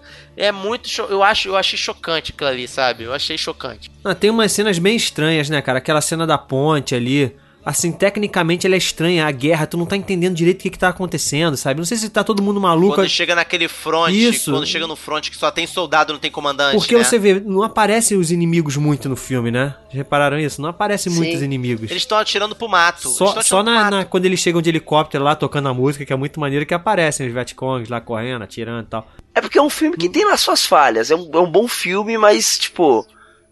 Se eu observando bem, tem suas brechas. Tem umas cenas perdidas e tal. Mas é porque são três horas, né? Cara, filme. até a metade dele eu achei que ele poderia ter sido. Até a metade, eu revendo ele, eu falei assim, pô, cara, esse filme aí poderia ser o marco atemporal. Da metade pra lá eu falei, não, não de, longe não é o marco atemporal. Mas até a metade eu tava achando que poderia concorrer fácil a marco atemporal, sabe? Depois da metade ali, quando morre o, o Clint, eu falei, hum, já deu. Já foi. Ele foi, foi pro ele brejo. foi indicado a sabe? melhor filme na, na época, não ganhou. Mas ganhou a melhor fotografia aí, que ele tá falando, e ganhou o melhor som também. Pô, tá aí uma boa, uma boa questão, hein, pra gente trazer sempre nas nossas, vi- nas nossas viagens. Quem ganhou o melhor filme Pois de é, tem que 79? pesquisar Kramer versus Kramer. Foi Kramer, Kramer versus Pô, Kramer ganhou tudo. que é muito bom também No esse Oscar filme, de Você 80. vê, né? E você vê, a gente não trouxe, né, cara? É, não, é, mas é a muito gente bom trouxe muito. Warriors, né, cara? Não, mas é o seguinte, vai lembrar, vai lembrar para quem tá acompanhando a nossa viagem, né? A gente traz aque- aquela obra que mexe mais com a gente, não necessariamente a melhor obra, né? Aquela que Então é fala sempre- mais sobre quem você é, não é é, sempre isso? aquilo que tem, tem um toque emocional, emocional assim pra gente, uma ligação emocional e tal. Aquela que o melhor marco te atemporal, define. sim, a gente tem uma, uma. Aí sim, o marco atemporal é diferente agora. Que também não é Kramer A gente é mais crítico, né? Vamos lá, tem, tem umas curiosidadezinhas, eu sempre trago as curiosidades, dou uma pesquisada nisso. Lá no, o- É, o- lá no Manaco Manteiga, o, o Kleber é o garoto da lápide, né? Aqui no Mochileiros, o Bruno é, É. o garoto curioso. O garoto curioso. o garoto curioso, então. O, É, essa, esse apelido. o, orna- Ah. o organograma principal, original da- das filmagens eram de seis semanas, iam passar seis semanas filmando, mas se estendeu pra 16 meses, cara. Porque teve um furacão que destruiu os sets de filmagens, todos eles tiveram que reconstruir tudo, fazer tudo de novo. O filme ele não é filmado é, no Vietnã, ele foi todo rodado nas Filipinas. O que mais que teve aí? O Martin Sheen, ele sofreu um ataque cardíaco durante as filmagens. Ah, foi. Foi. E, é, e aumentou o atraso é, pra concluir. E ele, e ele é um figuraça, né, cara, o Martin? Ataque cardíaco, hein? Hum. É, Hum. pois é. Ah, dizem, Tá que, o, dizem que o É. Coppola ele, ele ameaçou várias vezes se, se suicidar, cara, durante as filmagens do filme. Também. Não sei, não sei que porquê, né? Não sei qual motivo, mas é, é bizarro. Os caras estavam ficando todo mundo maluco, cara, nesse, nesse negócio aí. O, o, o Marlon Brando participaria, mas não podia. Primeiro ele participaria, depois ele falou que não queria gravar mais porque não tava bonito. e aí É, depois falou: isso Eu gravo, mesmo. mas tem que estar no escuro durante muito tempo. Se for mostrar minha cara, eu não gravo, não. Exatamente. Ele, ab- ele É. abandonou, aí depois correram atrás, estavam pensando em trazer o Jack Nicholson, o Robert Redford ou Al Pacino pro papel. O, o Marlon Brando tava, tava gordo, como o Nito falou, bebia pra caramba, não leu o, ro Pô, não se leu o fosse o roteiro. Patino não ia ser ruim não, hein? É, se fosse ser- o Patino não ia ser ruim não, hein? Ia ser maneiro. Então ele meio que fez, fez isso mesmo. Ele falou: Não, beleza, então eu só participo se eu ficar mais ou menos no escuro aqui. Porque eu não quero que as pessoas me vejam que ele tava 40 quilos acima do peso normal dele. 40 quilos. Eu vou falar uma coisa pra vocês. Eu talvez eu seja, eu seja aqui excomungado do que eu vou falar. Pra mim, Marlon Brando é overrated. Ah, não, pera aí, pera aí, pera não, aí. mas calma aí, Pera aí, Márcio, calma pera aí. aí, calma, não, Tem que não, ver pera, os calma. filmes todos dele, pô. Né? Não, Olha não. aí. Cara, Eu- até em Apocalipse Sinal, gordo e no escuro, no diálogo ele destrói. Pa- Não, ele para, manda, para. ele, pô. Ah, Ele destrói no filme, cara. Pô. Pô, se fosse eu agora, eu queria ver um coronel Clint como o Kurt. Clint é o garoto lá, nem, nem, nem o garoto é, é É, Clint. mas é tu Clint. fala os nomes tudo errado, Eu mas as queria- pessoas te Ah, eu aceitam falo, mesmo eu assim. falo, as pessoas não me aceitam nada, elas não gostam de mim. É... eu sou o host que elas precisam no Maná com Manteiga e o participante que elas têm que aturar no, no. O... Caraca. eu tenho ações, eu tenho ações disso aqui. Não vale muita coisa, mas é é a minha paga. É, agora eu fiquei, agora eu fiquei interessado em assistir um com, com o nosso querido diabo lá do. Alpatino? Fiquei com muita vontade do, do Alpatino, cara.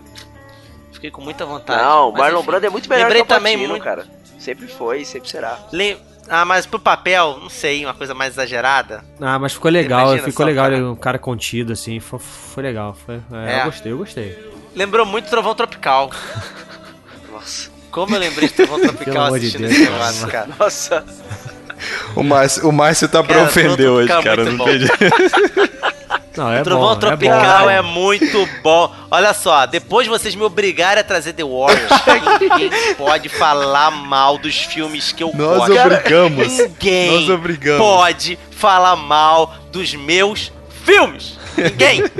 Tô aqui pra proteger. Velozes e Furiosos, tô aqui pra proteger. Trovão Tropical, tô aqui pra proteger, tô aqui para proteger até o The Wars, agora ele tá na minha lista também. Tô protegendo eles aqui. Ninguém fala mal. Ouviu? Tá decretado. Eu, eu pendurei, eu preguei na porta da igreja. Vou fazer uma lista dos 99 filmes do Márcio que ninguém pode mais falar mal aqui nessa bagaça. Tá proibido. Tá pendurado nos estúdios do Salada Cult agora. Então é isso, agora a gente, antes de nós irmos pro marco atemporal, a gente vai citar aí algumas menções honrosas aqui de coisas que não dá pra gente se aprofundar, porque senão vai ter, né, mil horas de programa. Então, vamos aí. É... Guedão, traz aí alguma coisa aí de menção Bom. honrosa pra gente. Muita coisa boa, né, cara, que ficou de fora aí. Vários filmes legais, na- de música também. Mas, por Ai, exemplo, esse ai. ano foi o ano de Mad Max, cara.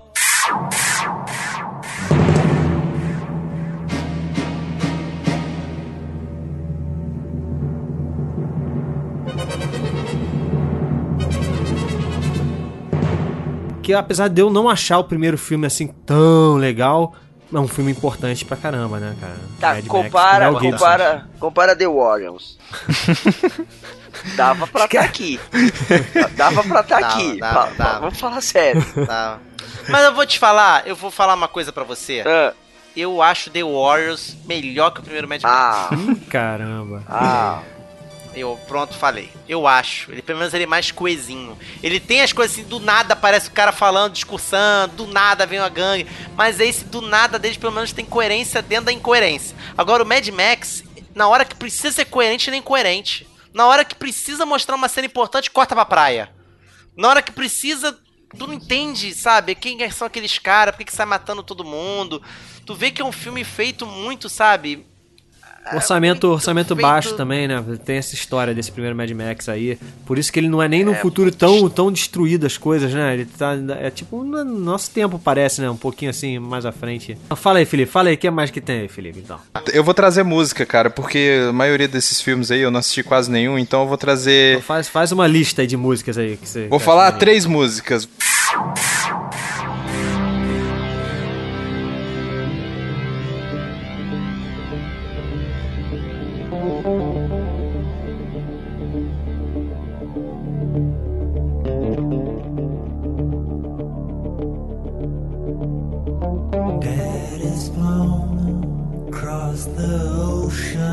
Falar aí o álbum do Bob Dylan, que é o Slow Train Coming, o álbum do Led Zeppelin, In Through the Outdoor e o The Wall do Pink Floyd, mas quem liga pra Pink Floyd? É, então o do Caraca, o, o álbum mais cara. importante dos três que aí. ele isso?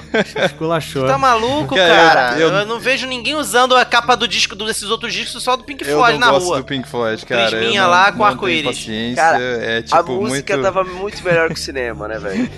Na boa. Mas o, eu sou fãzaço do Bob Dylan. Led Zeppelin eu gosto, mas eu sou fãzaço do Bob Dylan. E pra mim, o mais, álbum mais importante desse ano aí é o Bob Dylan, cara. Mas Pink Floyd aí a galera gosta, então tá aí, tá falado. tá lembrado. Fa- Fala o seu então, Márcio. Márcio, o que, que, que, que tem aí então mais? Cara, eu, eu, eu fiquei muito dividido. O Corcel Negro fez parte da minha infância. Rock, Rock 2, cara, fez parte da minha infância. Eu fiquei com medo de, de, de forçar a barra pro Corcel Negro. Eu tava com medo de rever ele.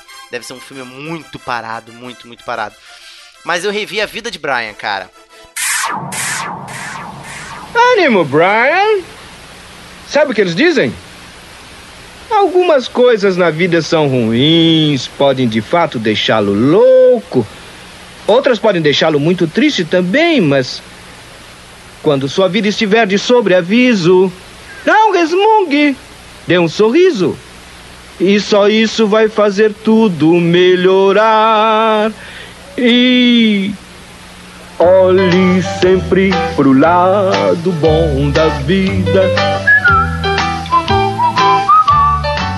Olhe Cara, e que filme engraçado, velho, demais, cara. Eu não me lembrava, na época eu não entendi metade das piadas, hoje eu entendo, cara, tanta coisa. Tem muito, muito crente que vai ouvir a gente falando bem de vida de Brian, não vai entender nada.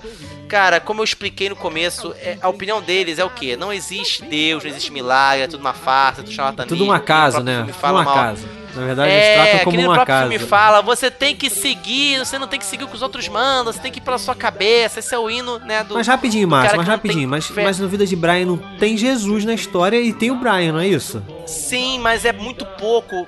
É o que eu falei, a diferença entre um humor que desrespeita, igual um Porta dos Fundos, e um humor que respeita, que ele tem camada de inteligência ali, ele tá passando a mensagem daquilo que eles acreditam, e por mais que você não concorde, você bate palma de pé porque é genial, cara. É muito bom, cara, cara. só de Esse é você um humor falar, você bom. já dá pra lembrar e rir, velho.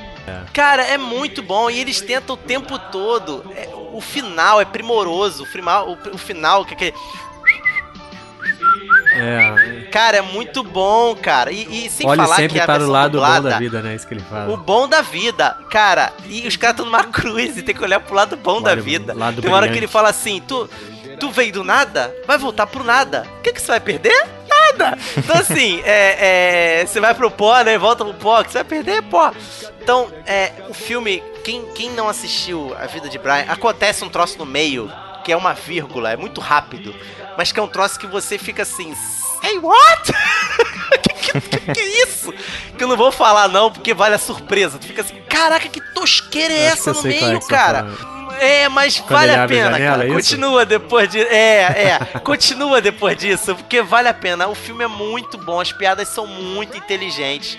Legal. Nito, o que, que você traz aí de menção honrosa pra gente? Cara, um jogo super tecnológico, maravilhoso, chamado Asteroids.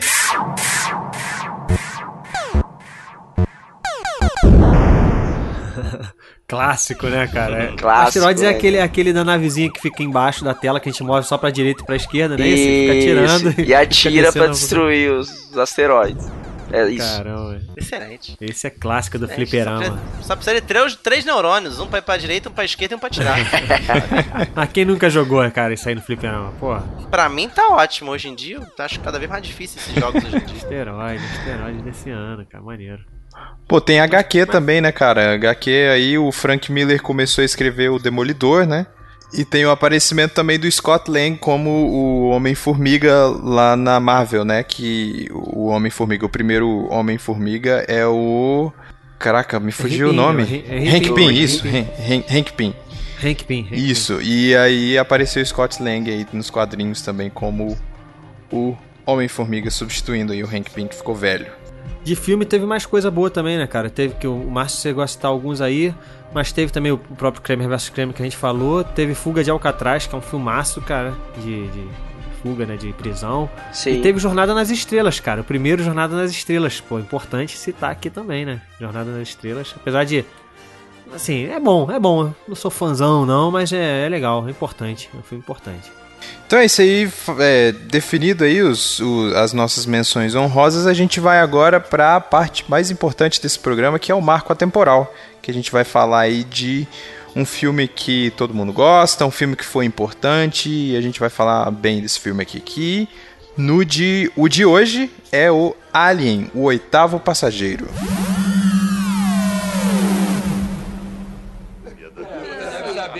Você sabe com que isso é feito? Oh, eu não quero falar com que isso é feito. Eu estou comendo só. Qual o problema, cara? A comida não era tão ruim assim. O que houve, Kane? Bate nas costas dele. Kane. Bate nas costas dele. Kane, o que houve? Qual é o problema, Kane? Tenha calma, Kane. Não deixa ele cair. O que você tem? Kane! Kane! Vamos, mulher! Segura ele! Ajude aqui! Mulher na boca! Bater com a cabeça! Ai, agora! Para, Kane! Segura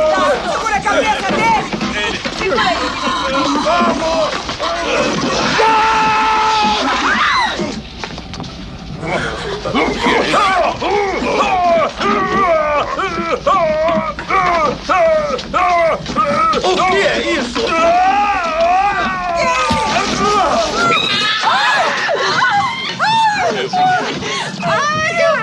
É?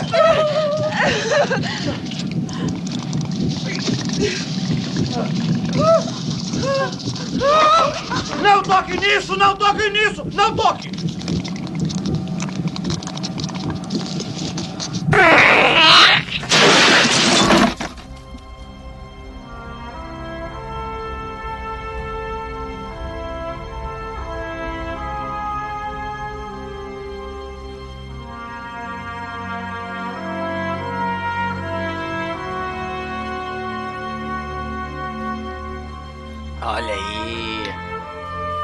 Nito, estou com o botão de digitar aqui na minha frente.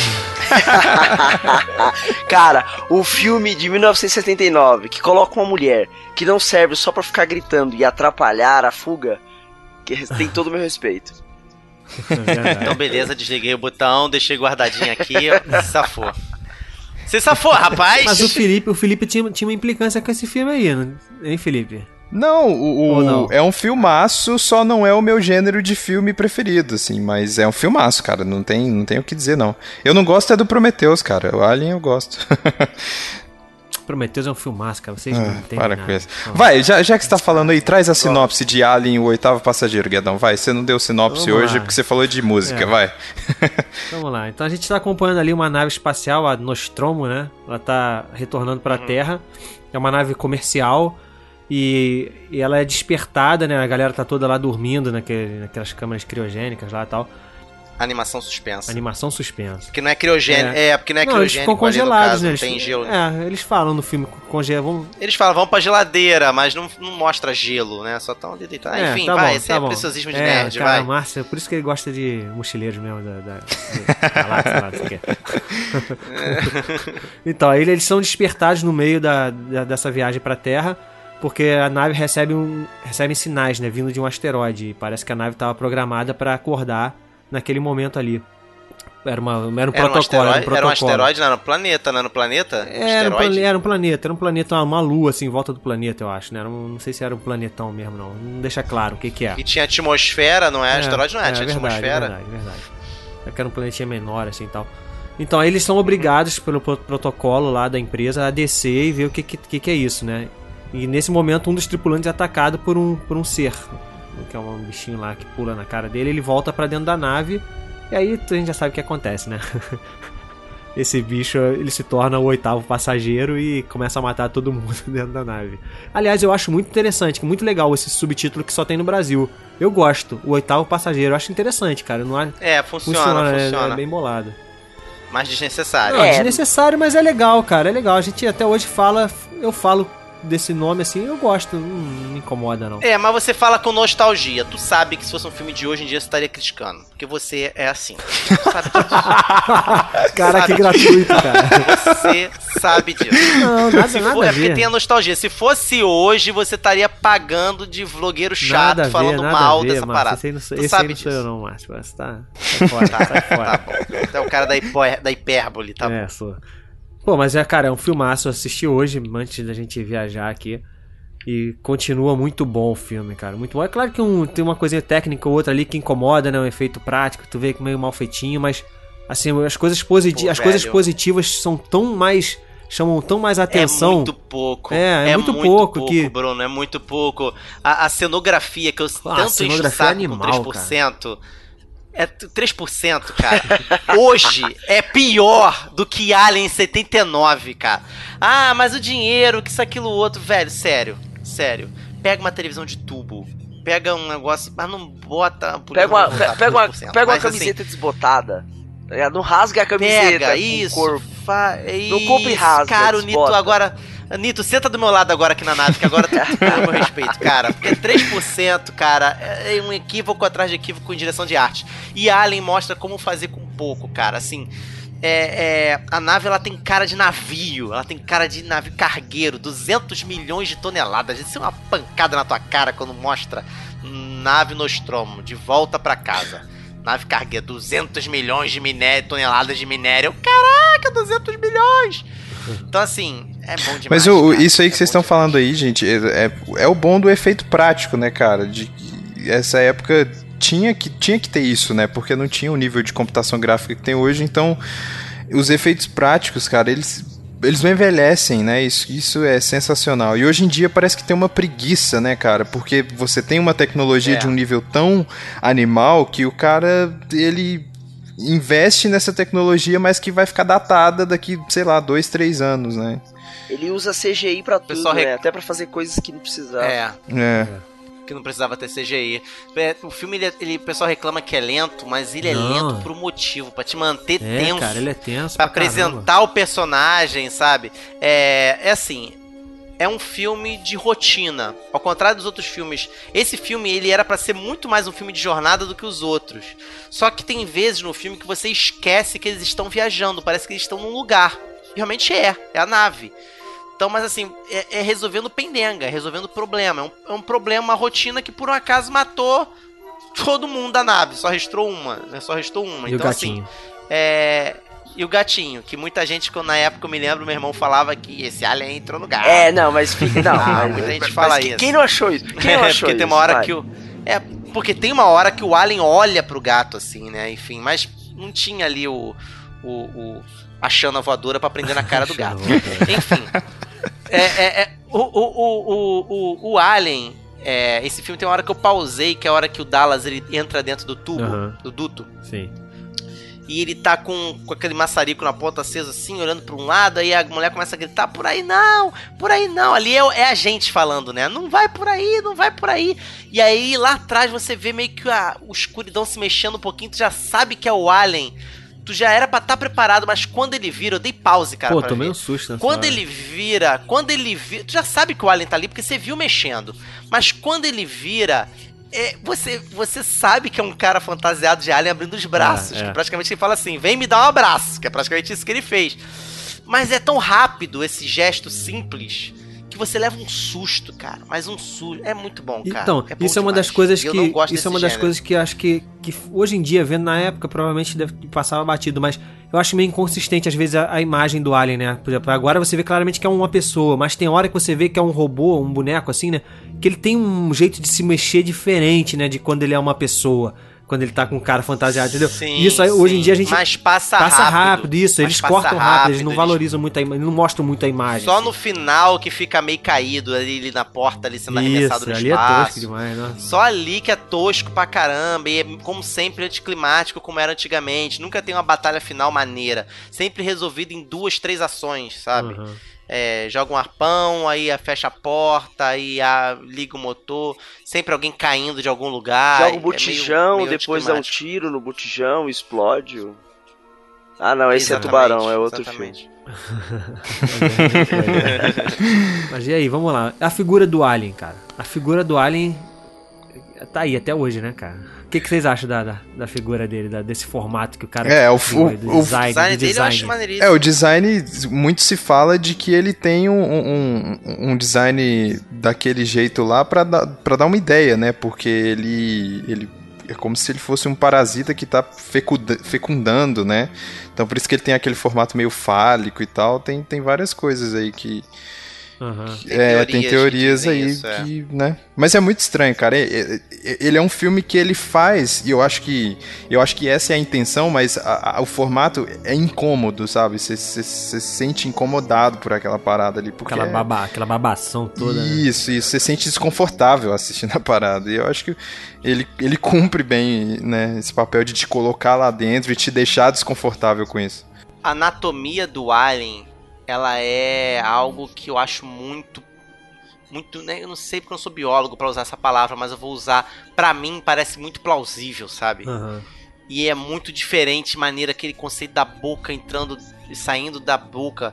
Quando aparece Uma a primeira boca vez, quadrada, tá assim, né? Uma parada quadrada. a boca quadrada. Meio robótica E esse dentro, lance do- dá a impressão É, isso é estranho, né? Sim, esse lance de você ter um parasita primeiro, que, que ele nasce de um ovo, o filhote nasce de um ovo, mas ele morre. Ele deixa uma semente dentro do, do- de um ser vivo e é ali é que vai nascer de verdade. Isso é muito legal, isso é muito diferente. Parece um tipo de nascimento igual o ovíparo, é, o vivíparo, sabe? Parece uma nova categoria de reprodução. Isso é muito maneiro, cara. Isso é muito inteligente, muito legal. Foi a cena que ele nasce do- de dentro do, do John Hurt, né? Que até faleceu no, em 2016, né? Foi 16, 2016 sim. morreu. É, aquela cena, cara, se você parar pra pensar, vocês, não sei se vocês repararam, fica um som de coração o tempo todo na cena. Vocês repararam isso? Quando eles sentam pra jantar, Sim, fica. sim. Sim. Aí a gente pensa que é um barulho da nave, né? Mas depois você percebe que aquilo ali tá, tá contando a história junto, né? A gente pensa depois, uma hora, aquela hora que ele começa a passar mal, a gente escuta o som do coração, aí, pô, será que é o coração do cara? Não sei o que não, é o coração do alien, né, cara? Porque quando ele sai correndo, e ele sai, pula e sai correndo, o som vai abaixando, assim. Como se fosse ele indo embora, né? Não, e. É, ele nascendo, Ele nascendo, né? muito maneiro, e, E o que eu, e o que eu fico meio, meio. Achei espantoso é que eles não sabiam que ia sair aquele bicho dali, né? É, Os atores. Não, não sabiam, é. Eles levaram um Isso. susto de verdade, né? Aquela reação ali, ela é de verdade. Eu fico imaginando jogaram sangue na cara daquela mulher, ela deve ter realmente feito. Aham. Deve ter dado um grito de verdade. Não, o Ridley Scott já foi bom pra caramba, né, cara? Olha, essa, essa, Olha, essa é pra você, abre- Coquinho. abre- Agora tá bolado. O Ridley Scott, Não, ele, um fazia, pouco ele nisso, fazia ele tá- filme pra pensar melhor, né, antes. Né? O Ridley, o Ridley tá meio pedante. O Ridley tá meio pedante. 2017 agora a gente vai ter aí o Alien Covenant. E assim, parece bacana, o pessoal tá sempre com aquela hype alta, mas aquele Alien cabeça de ariete no vidro não me pega, cara. Quando o Alien deixou de ser um filme de terror espacial pra se tornar um filme de ação, É. consigo me conectar Pô, eu gostei muito o de. Prometheus, cara. Gostei muito. Ah, tu gostou de Êxodo, cara. Não, Êxodo eu não gostei muito. Êxodo, assim, Êxodo, Ridley tipo, passou. pô. É ok, um filme ok. Agora, o, o Prometheus eu gostei muito mesmo, cara. Gostei muito. Eu não entendo como é que, por que que se criticam tanto, não. Sei lá. Cara, eu Enfim. preciso rever. Preciso rever, então. Já que tem alguém que gostou. Ah, cara, eu- que O eu Guedão, o Guedão, é muito isso, mesmo, cara. Eu vi é duas isso, vezes cara. no cinema. É isso, o Guedão é a única pessoa que eu conheço no planeta que gosta de Prometheus, cara. É, pode ser. Não, eu conheço outras pessoas que gostam também. Eu só não acho essa bomba toda que todo mundo esculacha, não sei o que, pô. Ah, eu acho. Eu acho uma bomba. Eu acho uma bomba. Mas assim, ah, sei lá, cara. ah, uma coisa interessante do, do, do Alien aqui. Vamos colocar aqui também algumas coisas que possa talvez ser questionadas. Se, questionar. se Alien fosse feito hoje, ia ter um monte de vlogueiro falando mal dos defeitos. Será que teria? Vamos parar pra pensar. Por exemplo, o Alien que saiu, nós ia, ia ter um, alguém falando. O Alien que saiu da barriga do ator que morreu ano passado, John Hurt. do, em 2016, do John Hurt, ele cresceu muito rápido. É. Ia ter gente falando Ia isso. ter. Será? Tem gente falando isso. Se teve passagem do tempo, o diretor não mostrou a passagem do tempo como deveria. O filme foi longo pra caramba no começo, mas entre a, a saída do alien da barriga É, do porque ele cara até cresce, ele ele, ele aparecer cresce que em adulto, uma hora, meu irmão. Em uma horinha ele já fica daquele tamanho. Ele sai pequenininho. daquele tamanho todo. Então, assim, Mas é um. será que não ia ter gente Mas criticando e- isso? É, um- pô, é uma pô, outra pô. biologia, cara. Mas, mas ia, ia falar mal, pô. É isso que a gente faz lá. É isso que a gente faz em podcast, é isso que a gente faz em vlog, pô. ia falar assim. Então, é isso que vocês, Vocês é isso que vocês falam mal de Prometheus, entendeu? É isso aí, é a mesma coisa. E... É, é, é, É genial, olha só, Prometheus. Vocês ficarem incomodados. Você... Mas olha aí, eu vou fazer uma ligação que o Nito não vai gostar. Sabia que inicialmente o, o diretor do oitavo passageiro, do Alien oitavo passageiro, ia ser o Walter Hill. O Walter Hill, que era, foi o diretor do The Warriors. Putz, Sabia disso? viu? Tá tudo conectado, cara. Tá tudo Aí, conectado. cara, que ele 79. desistiu do projeto. 79 tudo era The Warriors, velho. Pois é, cara. The Warriors é um, mar, um verdadeiro marco temporal. A gente que não, não, não pescou a tempo. Mas, ô, Guedão, tem alguma curiosidade aí? Você que é o Guedão curioso aí? Então, a primeira curiosidade é essa aí que eu falei, que é o, o Walter Hill, que era pra ser o diretor, depois ele desistiu e abriu espaço pro Ridley Scott. Que bom. É, outra coisa, que bom, né? Outra coisa é que o- as primeiras versões do roteiro, o- a Ripley ia ser um homem, não ia ser uma mulher, depois eles trocaram. que Também Que foi bom. Uma, é, uma coisa bem acertada. Só acerto, ela, só acerto. É, ela é uma personagem feminina forte pra caramba, né, cara? Não- Foge completamente do padrãozinho, né, de, daquela que você falou, né? Menininha lá que corre, grita, só, só é um atraso. Agora podiam comprar uma calcinha um pouquinho maior pra ela, né, cara? Porque aquela calcinha tá, você tá pequena pra Ela tava De criança, aquela bunda. calcinha, cara, tá apertada aqui assim, pô. Tava no meio da bunda. Eu acho que o é, tava no elástico meio tava da meio frouxo, tá ligado? Não, frouxo não, cara, é pequena, É, cara. Ela, tipo, ela, ela veste M e deram uma P pra ela, sabe? Cara, então não entrava, mano. Não subia o negócio. Ficou, ficou zoado. Ficou zoado. Então é isso, gente. É, vamos voltando aqui pra máquina agora. E antes da gente dizer o que, que a gente tá levando de volta, né? Eu acho legal aí a gente falar onde vocês podem encontrar os mochileiros aqui. Primeiro, Nito, convidado. Fala aí, Nito, onde, você, onde a gente pode te encontrar? O que, que você faz lá em 2017? Fala aí um pouquinho, faz o seu jabá. Cara, lá em 2017 você pode me encontrar no pupilasembrasas.com.br. Então é isso. Maneiro. E a gente e vocês podem encontrar aí a gente lá no saladacult.com.br e no Facebook como que acham a gente, Guedão? facebook.com.br saladacult, a gente tem também o grupo aberto lá, que é o Saladeiros, é só por- procurar por Saladeiros, a gente fica discutindo lá várias coisinhas bacanas. É isso aí. No Twitter é arroba saladacult e agora a gente também tem Instagram, então vocês podem seguir a gente lá, que no Instagram é, é saladacu- salada.cult, né? É, mas se Lá no buscar Instagram. Salada Cult aparece lá a carinha do Cisa e é só apertar. É isso aí. Então vamos lá. É, Guedão, o que, que você leva de volta aí pra 2017? Cara, eu vou levar, vou trazer aqui pra 2017 um, um amiguinho aqui pra casa pra ficar junto com a Malu, minha cachorrinha. Eu vou trazer o Jones, que é o gatinho lá do, do Alien.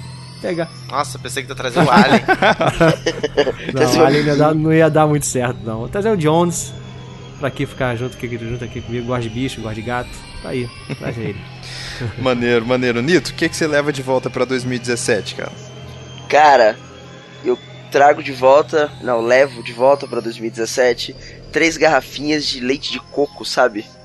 Pra eu poder falar assim, guerreiros, e bater aquelas garrafinhas. Né? genial, cara, genial. Era leite de coco? Não, sei lá, mas, serve, mas é a única coisa que tem no mercado. é, É, a única mas- coisa que tem no mercado com a garrafinha daquele tamanho. É que o Nito não bebe, cara. O Nito não bebe cerveja, pô. Não é essa latinha de cerveja também serve. Também serve. E você, Márcio, leva o quê? Cara, vamos ver se o pessoal que for visitar alguma das nossas indicações vai pegar a referência. Eu vou pegar duas pedras chatas, duas pedras redondas e um saco de pedregulho. Sou um cara simples, sou um cara simples, eu só vou levar pedras de Olha aí. volta. Eu volto com uma jaqueta, deixo a jaqueta lá e volto com as pedras. Que era o que realmente eu queria ter falado um pouquinho mais. É isso aí, pessoal. E eu vou levar o disco Off the Wall do Michael Jackson de volta lá pra 2016, que aqui tem o, os primeiros, né? Os originais disco de vinil. É isso aí? Excelente. Vamos voltar ouvindo, vamos, voltar, ouvindo. Pode ser, Pode ser, cara, pode ser. ser. Coloca aí, ó, Mas só, rapidinho, só- rapidinho Oi. Felipe, não dá tempo da gente ir lá na maternidade e impedir, não, cara? O nascimento do Marco. Não, não dá Esse mesmo, Bruno, não dá eu vou mesmo. te falar, cara. Pô, Esse Bruno, Bruno, cara, eu Agora ou nunca, falar. cara. É agora ou nunca, pelo amor de É Deus. muito amor reprimido, eu cara. vou é te falar que se a gente velho. fizer isso, não tem salada cult, hein? Porque. Ô, Márcio, não, olha só, Márcio. você- Olha junção, isso, cara. É, Foi uma aí junção. esse cara uma junção de- reconhece. Não é isso, Márcio. Você, cara já tá aqui com a gente, meu valor. Obrigado, Eu só tô, Felipe. eu só tô querendo construir Obrigado, uma Felipe. linha do tempo diferente, sem você nessa linha do tempo, entendeu? Uma linha infeliz, uma linha triste, uma linha negra. Esse você quer construir. É isso aí, gente. Vamos nessa. Fecha a porta aí. Vamos, vambora, vambora. Falou. Valeu. Valeu, galera.